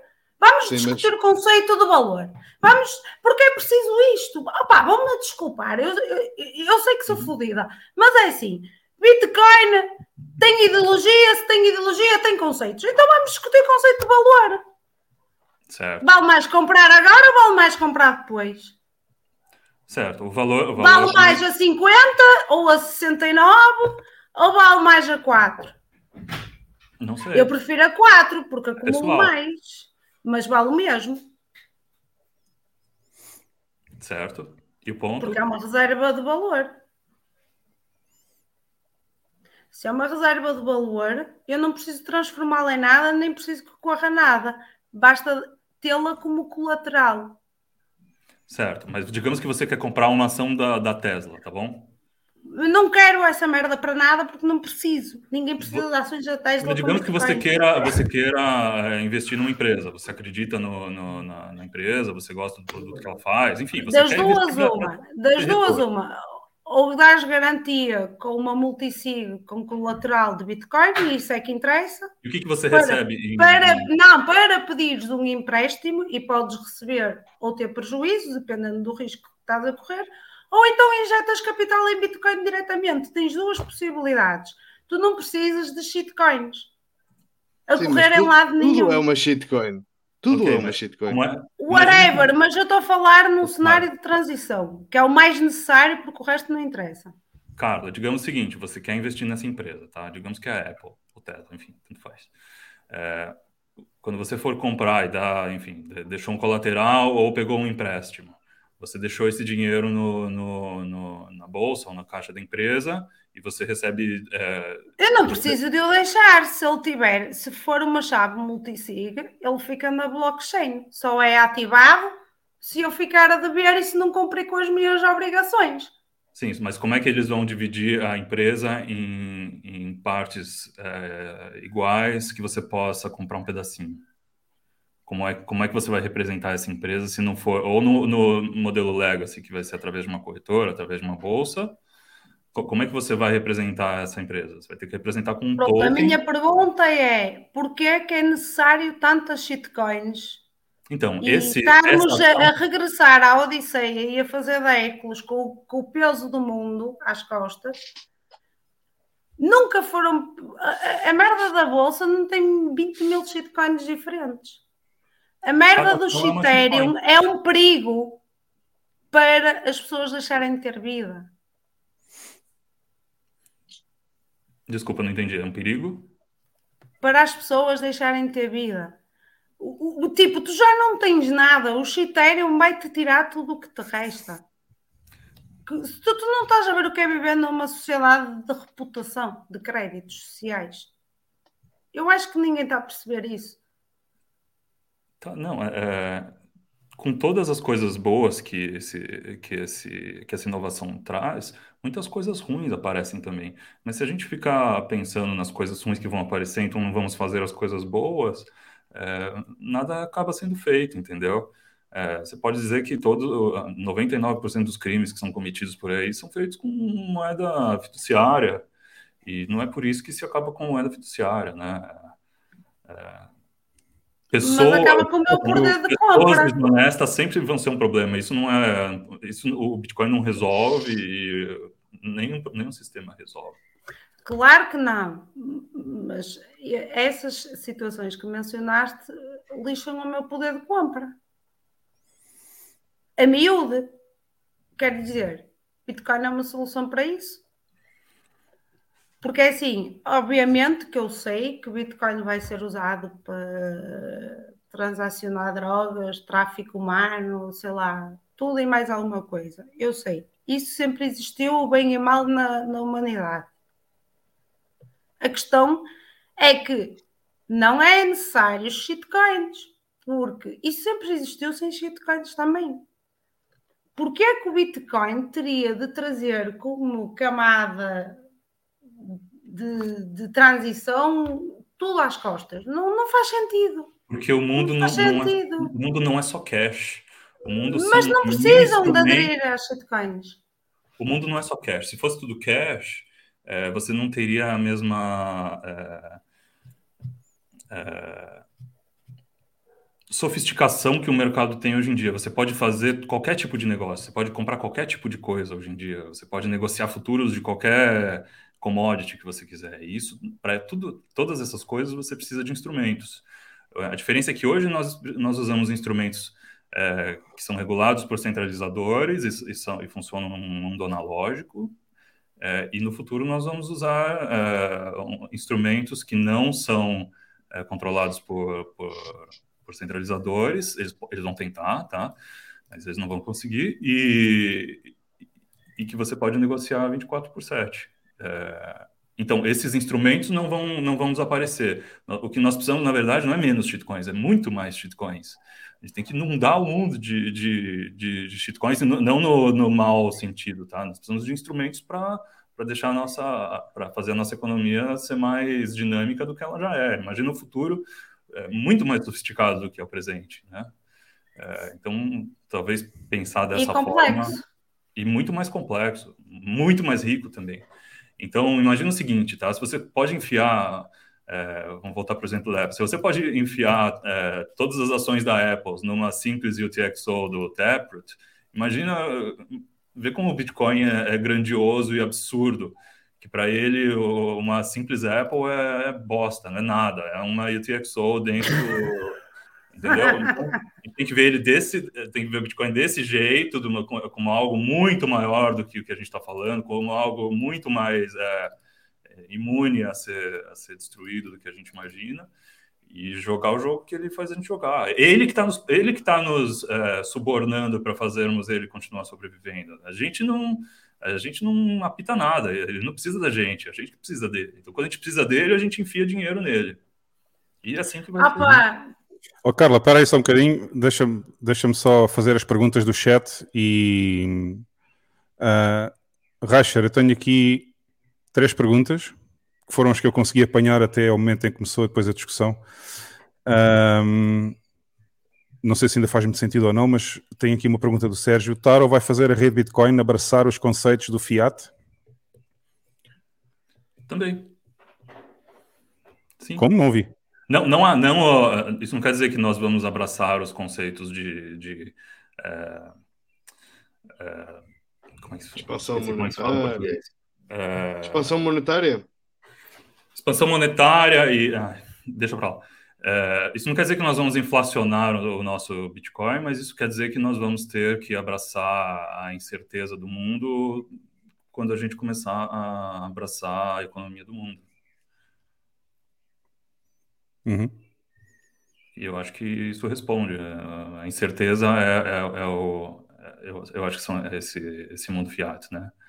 Mas isso não quer dizer que o, o Bitcoin ou que o Taro são inflacionáveis. Não, não, não, tem nada a ver com isso. Simplesmente muda o, o, aonde o jogo está sendo jogado. O jogo que nunca vai deixar de ser jogado, só vai ser mais jogado. Uhum. Tenho aqui outra pergunta bastante interessante do, do Vitor um, se há alguma chance de Taro afetar a primeira camada, o Layer 1 do BTC. Apenas no sentido de que ele pode gerar mais, é, procura, mais transações, e mais transações podem é, deixar a rede mais congestionada, mas é, é entra aquele exemplo do restaurante que eu te falei, né? É, o uhum. restaurante deu certo quando tem fila e não, não deu errado. Então, o máximo que a gente tem contra isso é aumentar o tamanho do bloco. Talvez a gente consiga um dia aumentar para suportar. É, eu, eu, vi uma essa, vez. Essa, é, é, essa, era outra questão que eu também ia colocar, que era se devido ao nível de transações que vai aumentar por causa do Taros, poderíamos ter que aumentar o tamanho do bloco. E eu, isso é muito, para mim, para mim seria muito mal, porque aumentar o tamanho do bloco era o que o outro já queria fazer, né? O Roger Via já queria aumentar para 8 megas quando foi em 2017 e ninguém quis, né? Então, eu, eu acho que o Bitcoin nem precisa tá, aumentar o tamanho do bloco, principalmente porque, pelas contas que eu já, já vi por aí, o Bitcoin teria uma capacidade quase semelhante a Swift, e, e eu sei que a, a, Carla não gostou da, da ideia de substituir o Swift, mas como ele efetivamente substitui o Swift... Não, não, nada disso, peço tá? desculpa. Tá? Carla, espera aí, deixa, deixa, deixa Não, só estou a dizer que não desgostei nem gostei, é minha Não, não, é, é que assim, é, querendo ou não, ele substitui o Swift de forma factual, tá bom? Então, por substituir certo, o Swift, certo. Como o Swift tem uma, uma média de, eu, eu, eu acho, eu, eu, posso estar errado, tá? Mas como o Swift tem uma média de nove transações por segundo e o Bitcoin tem uma média de mais ou menos sete transações por segundo. Mas eu não diria que substitui, perto. Carla, deixa eu responder, Carla. Nós não estamos muito longe da capacidade atual do Swift é, de compensação. E como o Bitcoin é o layer de compensação, eu acho que não vamos ter problemas, pelo menos nos próximos anos, agora no próximo, próximos 200 mil e 10 mil blocos, não vamos ter grandes problemas de, de é, é, congestionamento. Mas no futuro, é, eu, não, eu não vejo um aumento de bloco como um tabu muito grande, principalmente se for um se, se acompanhar a inovação tecnológica e se tornar muito ridículo o limite de um mega, ridículo a ponto de todo mundo falar, não, que isso, igual aqueles 32 kilobytes lá do, do, do Bill Gates. Um dia talvez a gente ache um mega e fale, tá bom, vamos deixar em 100 megas e Pode afetar a descentralização, não é? Porque quanto maior for o bloco, menos gente vai haver a correr no outro. Exatamente. Sim, mas nesse mas... momento, talvez o, o, o custo do, do de, custo de transmissão e de armazenamento sejam tão baixos que esse número 100 seja equivalente ao número 1 hoje. Reicher, deixa-me só aqui uma... Desculpa, Carla. Desculpa, Carla. Só quero dizer ao Reicher que peço desculpa pela minha visão romântica e, e a minha questão do, do Bitcoin substituir o Swift não é como substituto, eu vejo como alternativa que são palavras diferentes. Uhum. Pronto, é uma alternativa pergunta que acaba do... substituindo na, na, prática. Claro, é melhor, pergunta... ninguém tem culpa. Shit happens. É isso, é isso com tudo no Bitcoin. Todos os incentivos são melhores, então eles atraem é, a sua opção de transacionar na rede dele, na rede do Bitcoin ou na outra. Eu vou, eu vou seguir a ordem das perguntas. Já, uh, alguém pôs a pergunta aí, mas esta já tinha sido feita depois. Esta tinha sido feita antes. A Camila Carneiro pergunta como é que vai funcionar o protocolo Taro? Vai ser igual ao Lightning? Uh, teria que entrar em, em, aspectos técnicos, mas ele, ele roda na Lightning, tá? Então, é. uh, ou seja, é Layer 2 a mesma, só que é um novo tipo de canal. É um é Layer 3, é um layer, é um layer em cima da Lightning. Ok. Então, sim, depende da Lightning e depende do, do, layer, do primeiro layer. A ideia que eu fiquei do Diego quando eu falei na bolha na, no, no, domingo passado era que ia haver um novo tipo de canal que se podia abrir. E portanto eu fiquei com a sensação que ia ser Layer 2 à mesma, mas com um canal diferente. Em vez de ser canal de Satoshi, já era o canal de shitcoin A ou shitcoin B. Pronto. Sim, tipo isso. Canal é. de shitcoins. Ok. e depois apareceu aqui esta pergunta. Né? Tem que abrir muito a, mente. é, é complicado para quem, para quem já tem Node Lightning como eu e outras pessoas que estão aqui de certeza também têm. É complicado é, é, visualizar isso, ter um canal para correr, sei lá, Tether, por exemplo. É... Vocês estão a usar com a puta da minha cara, tá pode. Board Monkeys, né? Um, está aqui outra pergunta do infinito a dividir por 21 milhões. Será que o tarot seria a peça que, falt... que estava faltando on-ramp, off-ramp para os bitcoiners? Eu acho, eu estou desconfiado que a resposta é sim. Sim, é, o, o cavalo de Troia ele funciona muito bem nesse sentido, porque o cara que vai fugir do, da economia dele, vai comprar stablecoin, vai acabar é, trocando stablecoin por satoshis na Lightning de volta. Então, imagina que ele, ele, ele troca Bitcoin por Satoshi para negociar dentro do, do ambiente comercial dele e depois ele retorna para o Bitcoin para fazer o, o hodl dele. Né? Então, uhum. tá junto. Mais um incentivo que, é. que o Bitcoin traz para a gente. Tá aqui outra pergunta que eu acho interessante. Uh, Por que é que não podemos rodar um node anterior ao Taproot, versão 22, por exemplo? Você é pode, assim, minha resposta... convencer todo mundo. É, exatamente, a minha resposta é simples. Tu podes rodar o Node 22. A, a questão é que tudo o que for transações Taproot não vão passar pelo teu Node. e então tu ficas... Todo mundo pode. Como? Todo mundo pode, só basta combinar todo mundo e ninguém usar a versão nova. É isso, ficarmos todos na versão 22 para sempre e o Taproot deixa de existir. Se chama fork. Uh, pessoal, se quiserem fazer mais perguntas, eu não sei se alguma pergunta escapou, porque entretanto uh, houve aqui uma discussão bem filosófica e eu já não consegui acompanhar o chat. Uh, mas se há, se há, mais perguntas que queiram fazer ao Rasher, ponham no chat aí. Já não temos é muito mais tempo, portanto, despachem-se. Bom, não sei se tu querias participar, mas se querias, se tinhas mais alguma pergunta. Não, não, não. Eu, eu vou ser sincero, eu não tenho, não tenho ainda grande opinião formada sobre o Taro. Eu não, não li o suficiente para, para me poder pronunciar. Estou uhum. uh, ainda assim naquele campo neutro e meio que dividido ainda. Portanto, o meu contributo ainda não, é, não, não, não seria ótimo por, por causa disso. Então, mas, lembra que você sabendo ou não sabendo sobre Taro, gostando ou não gostando do Taro, isso não muda o fato de que Taro existe como ideia Sim. e o fato de ele existir como ideia. Claro que não, claro que não, claro que não. E compreendo, compreendo a, a, a sua posição perfeitamente e, e, e, concordo com, com grande parte dela, mas isto não é uma questão de opiniões, nem de concordar ou discordar. É, a minha opinião sobre Bitcoin ou sobre o que quer que seja é irrelevante. Ele existe, é usado, vai continuar a ser usado e é isso. Uhum.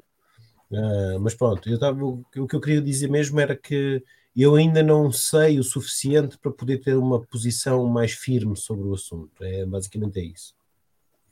É, isso foi basicamente o que eu disse também lá na bolha do Jeff no domingo, foi que a minha, a minha eu posição não, não está tomada ainda. Hoje.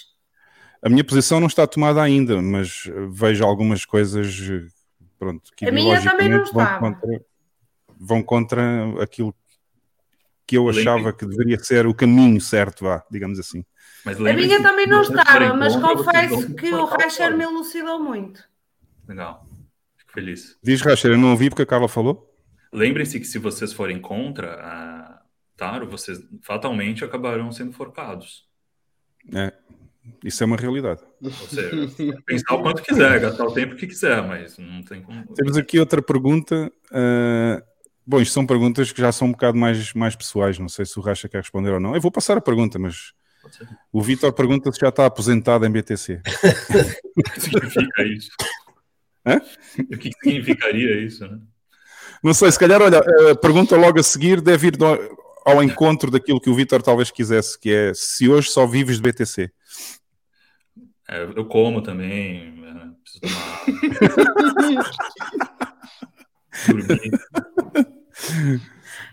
um... Mas, realmente, eu, eu, diria que eu tenho cada vez menos bitcoins. É isso. Infelizmente. Aqui o, o conspirativado pergunta: em poucas palavras, o tempo então seria um inimigo ou um amigo ou ainda uma grande incógnita na sua visão? O tempo é o tempo, não tem. É, o tempo só vai revelar uh, os incentivos uh, do Bitcoin funcionando, os, os, mineradores continuando a colocar a hash rate na rede e, e, o preço do Bitcoin subindo, porque a escassez acaba subindo também. E, uhum. Então, é amigo nosso, talvez, mas o Bitcoin vai continuar a cada 10 minutos, em média, soltando um bloco e não vai se importar com o valor que ele está contanto que você esteja sustentando ele ligado na tomada. Uh, esta aqui eu acho Desculpa, não, é, nem, não é nem amigo nem inimigo, não é? O tempo é, é equalizador ou é revelador, não é? Uhum. Perfeito. Uh, eu aqui, segundo aquilo que eu já ainda não li a fundo, mas pelo que eu percebi, o roadmap é até ao final do ano 2023 estar a funcionar. Portanto, acho que é no último quarter de 2023 que eles querem ter o Taro implementado.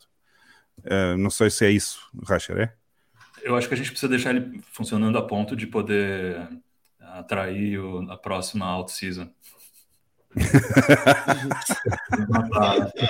Cara, se é pra gente fazer um ataque especulativo, que seja que seja um ataque direto e reto. Isso é uma provocação, né? uh, temos aqui outra pergunta do Beery Knight. Ataques especulativos são bem-vindos. Pois temos é. aqui outra pergunta. Eles uh, só são efêmeros. Nunca se esqueçam.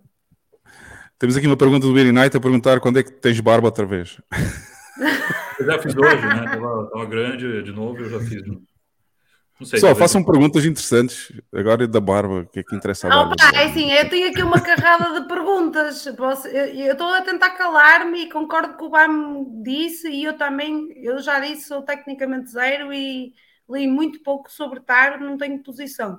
Mas vou-vos dizer este episódio de acordo com aquilo que o, que o Reicher disse, e para mim é uma grande referência, diga-se, uma grande referência, ele, os bitcoinheiros e muitas outras pessoas, assim como todas as pessoas que estão neste podcast, eu estou aqui a aprender e obrigada por isso.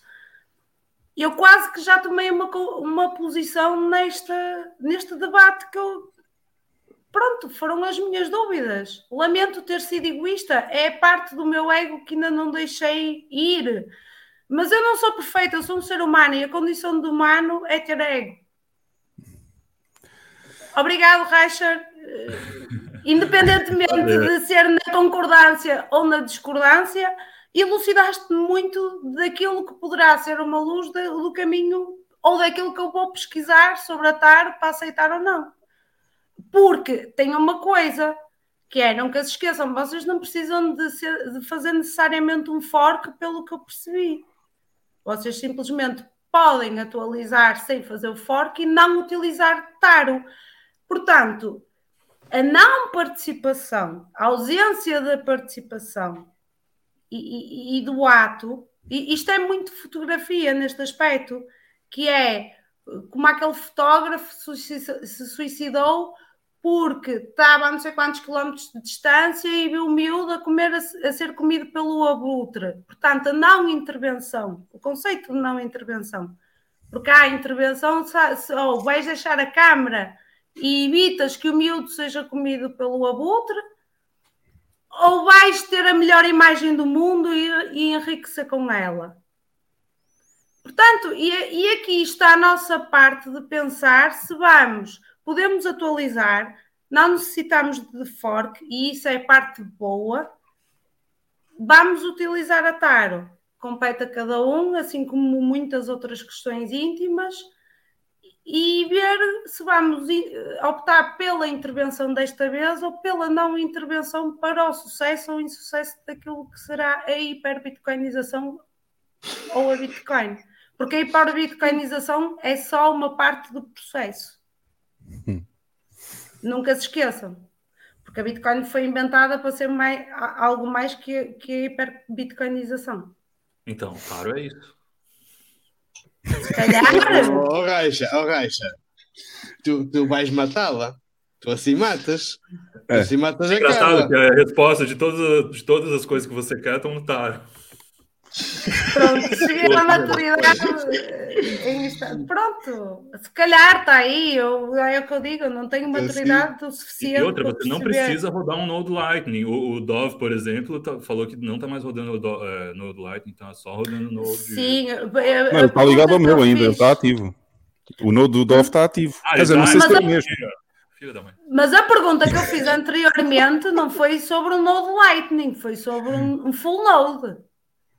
Porque assim, foi a pergunta que eu fiz, foi sobre um full node, não foi sobre um, um node Lightning. Um node, um node Lightning você não tem, não tem problema de, pelo menos até onde eu sei, você não vai ter eh, alguém regulando o seu node, mesmo porque você vai rodar ele por Tor. Eh, ou enfim, é impossível você, você, na minha opinião, é impossível você conseguir regular cada node pessoal, principalmente num cenário em que se incentiva tanto as pessoas a, a, a abrirem novos nodes para participar. Claro, é horizontal, é horizontal. E, e a impossibilidade está na horizontalidade da coisa, porque o nosso sistema é todo vertical e ele precisa de transitar para a horizontal. Olha aqui a Camila Carneiro. Uma pergunta da Camila interessante, por acaso, uh, que eu acho que já sei a resposta também, mas se tiverem 51% de canais de shitcoin, conseguem rastrear as transações? Pois é. Como é que não. não, não conseguem. Uh, não sei, acho que a Camila está preocupada com o número de canais dos nodes estarem mais canais com shitcoins do que com satoshis e, e poderem uh, rastrear as transações desses nodes. Não. Não, mas não, você, não, não. você não tem como ter mais de 51% porque você tem que ter satoshis. É, você tem que ter satoshis. Para fazer a colateralização, não é? Para fazer a colateralização. É. Que tem critérios. Não, é assim, foi, olha, foi o único ponto positivo, já que estamos a falar nisso, Racha, foi o único ponto positivo da, da exposição do, do Diego, foi que para poder circular qualquer tipo de asset na Lightning tem que haver a contrapartida de ter o Bitcoin também no Node Lightning para fazer a colateralização. E isso significa que vai haver mais procura por Bitcoin para poder fazer a colateralização nos nodes. Para mim isso foi positivo. Para mim isso é positivo. Suficiente. Diz suficiente. Perde de um lado e ganha de outro, né? É. Pelo menos esse ponto eu, eu acho que é interessante porque vai bloquear muito mais bitcoins nos nodes e vai fazer com que haja mais escassez ainda. Mas o resto ainda estou a digerir. É um ainda estou... canais Incrível, incrivelmente. Bom, pessoal, uh, não, não estou a ver aqui mais, mais perguntas no chat. Não sei se mais alguém aqui, tirando a Carla. A Carla está de castigo agora, já não pode fazer mais perguntas. Lex e Bam. Lex e Bam, querem fazer mais alguma pergunta? Não, só para dizer que gostei muito aí. Eu, eu realmente também não tinha grande entendimento sobre o TAR. Acompanhei um bocadinho no início, mas não tinha nenhum entendimento. Mas é, alinho-me muito com o que o Reicher diz. Uh, é, ela vai continuar, não interessa os incentivos que, que, que lhe forem dados, ela vai aceitar e é esperar para ver não há grande coisa a fazer. Exato. Olha, foi assim que eu terminei a minha intervenção no domingo também, lá na, lá na, lá na bolha. Vamos ter que esperar para ver qual é o impacto que isto vai, vai, vai trazer à rede. É muita informação. Nós estamos Pode vender o Bitcoin de... e esperar para ver se vai dar certo ou não. E se, se der certo, você recompra. Eu pago para ver. É. Eu pago para ver. Eu pago é, para ver. Oh, Reixa, vais fazer isso? Vendo? Vendo tudo agora? Depois recompra se der certo. Tem Bitcoin.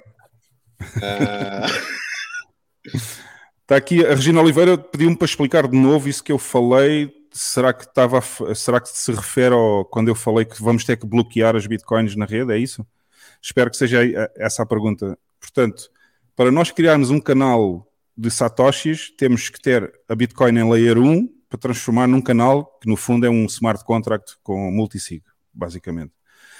Para abrir canais com shitcoins, vamos ter a mesma que comprar de layer 1, vamos ter que ter colaterizado o equivalente em Bitcoin. Portanto, o que significa que os nodes que quiserem e se sentirem incentivados pela, pelo incentivo financeiro de abrir canais de shitcoins, vão ter que também investir primeiro em layer 1, em Bitcoin, para poder abrir esses canais, o que significa que vai haver mais Bitcoin bloqueada em smart contracts que no fundo são os canais. Aquilo que nós chamamos de canais em Lightning é um smart contract, ok? Não é mais do que isso. Que é aquilo que o Ethereum queria é. fazer.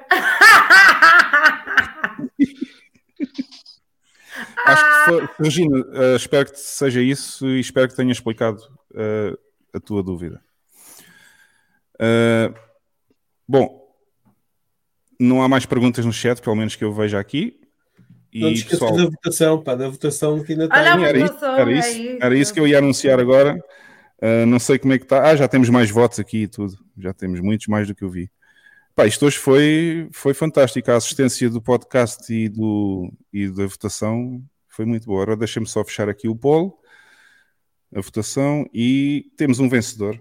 Por acaso, eu estava à espera que isto acontecesse. A votação não é muito diferente. Temos 61% para o Humberto Matos, que foi o segundo vídeo, e 39% para o Ryan Santos.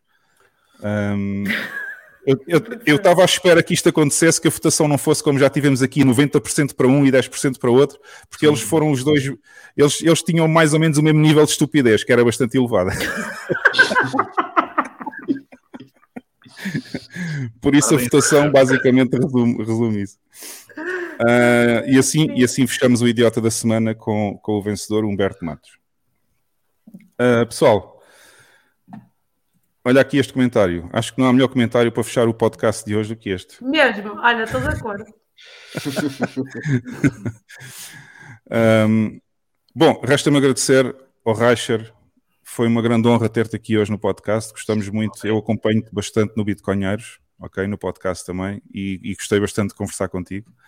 Um, e vamos ver no que é que isto vai dar, esta polémica toda, Taro. Obrigado. Olha, Reicher, eu quero muito agradecer também e, e, peço desculpa. Sabes que falar com uma estrela é, é, é sempre assim: a gente mete os pés pelas mãos, entusiasma-se e depois já nem sabe. Hollywood Star, agora também és Hollywood Star. Não, eu não disse Hollywood, eu disse uma estrela. É diferente, tipo. Opa, uma referência, foda-se o, o, o Reicher, os bitcoinheiros, vocês e tudo, vocês são grandes referências para mim, estão tipo no meu altar. É, obrigado. É, a honra é 100% minha. É, obrigado vocês perderem o tempo querendo escutar as minhas ideias bestas. Que perder é ganhar, hum. homem de Deus, então. Eu só espero, sei lá, é, que, que o pessoal, é, que esses maximalistas, os que se dizem maximalistas, comecem a pensar. Não, não tô falando de vocês, tá? Tô falando do, do público que está nos assistindo. Que eles comecem a, a a pensar de uma forma menos é, coletivista e repeti de repetição de besteiras que os outros também repetem. Só isso. Uhum. Uh, temos aqui um, um, um, comentário engraçado da Camila, só antes de fecharmos. O, o Racha vai comprar Ethereum via Lightning Network. Vai, Racha. Para especular, por que não? Eu, eu, tenho, eu não tenho preconceito com especulação, nem de shitcoin. Só se for para shortar, está bem? Porque não dá para especular eu, mais nada nessa tenho, merda.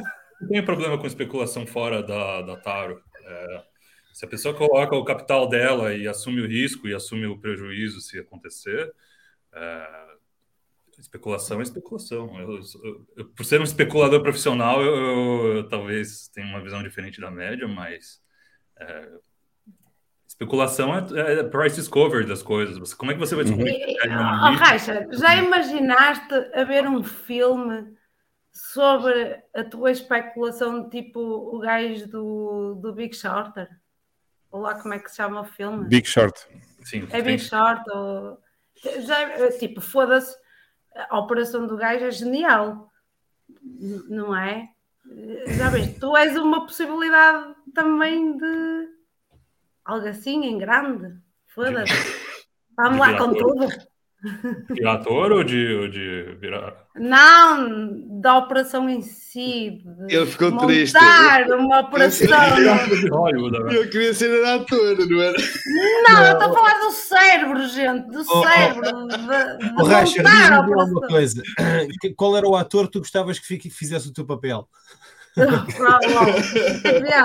que ser alguém quase tão bonito, tipo um Brad Pitt, alguém. Ei, que chunga! Brad Pitt, ah, que insosso, sem sal, Brad Pitt. Não sejas assim, não sejas assim, não sejas assim. Deixa, é, muito deixa o homem escolher, pá, deixa o homem escolher o Brad Pitt, pá, qual é o problema?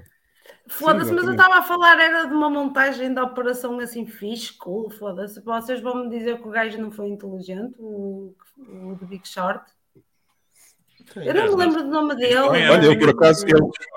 Foda-se, ele já shortou contra o mercado. Ele, ele, Sim, ele a gente percebeu sabe, a gente que era o subprime, tipo, os contratos subprime. O gajo era um gênio. Mas olha, o tipo, o tipo na vida real é contra a Bitcoin. É. O que fez isso. Whatever, eu sei. Eu e não gosto dessa parte. Eu gosto mais do personagem do Brad Pitt do que do. Olha, nessa parte que ele é contra a Bitcoin é burro. O que é que és que eu te faço? Falta-lhe um danoninho. Pronto. Hoje é tão esperto que não, não está revelando o jogo de verdade. Pois, tem esse problema, não é? é aqui o comentário do, do Ojeda. O Dove será feito pelo Ursinho Poo. que, claro que não. O Dove é o Dove. Grande Dove. Bem, pessoal, vamos é terminar. Vamos terminar o podcast de hoje. Um grande abraço ao Racher, foi uma honra ter-te aqui novamente. Uh, não saia já, não saia já. Eu vou deixar só um vídeo final durante uns segundos para o pessoal ver as plataformas onde nós estamos. A gente vai se despedir nos bastidores, está bem? E pessoal, foi um prazer ter-vos aqui também. O chat hoje esteve ao rubro, tivemos imensa gente a ver o podcast. Foi muito bom esta conversa sobre o Taro.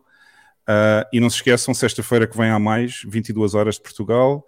19 horas no Brasil, até chegar o horário de verão, não é? Porque de Portugal muda e o Brasil passa para as 18 horas. Mas, pronto, já agora, se quiserem deixar contribuições, não mandem, não mandem superchat. Tem aqui no canto superior direito o QR Code para mandar satoshis, se vocês quiserem, porque assim o YouTube não rouba 40% de, do, das vossas contribuições. E a gente volta a saber então sexta-feira que vem, na próxima semana. Tchau, tchau a todos. Tchau. Deus Deus.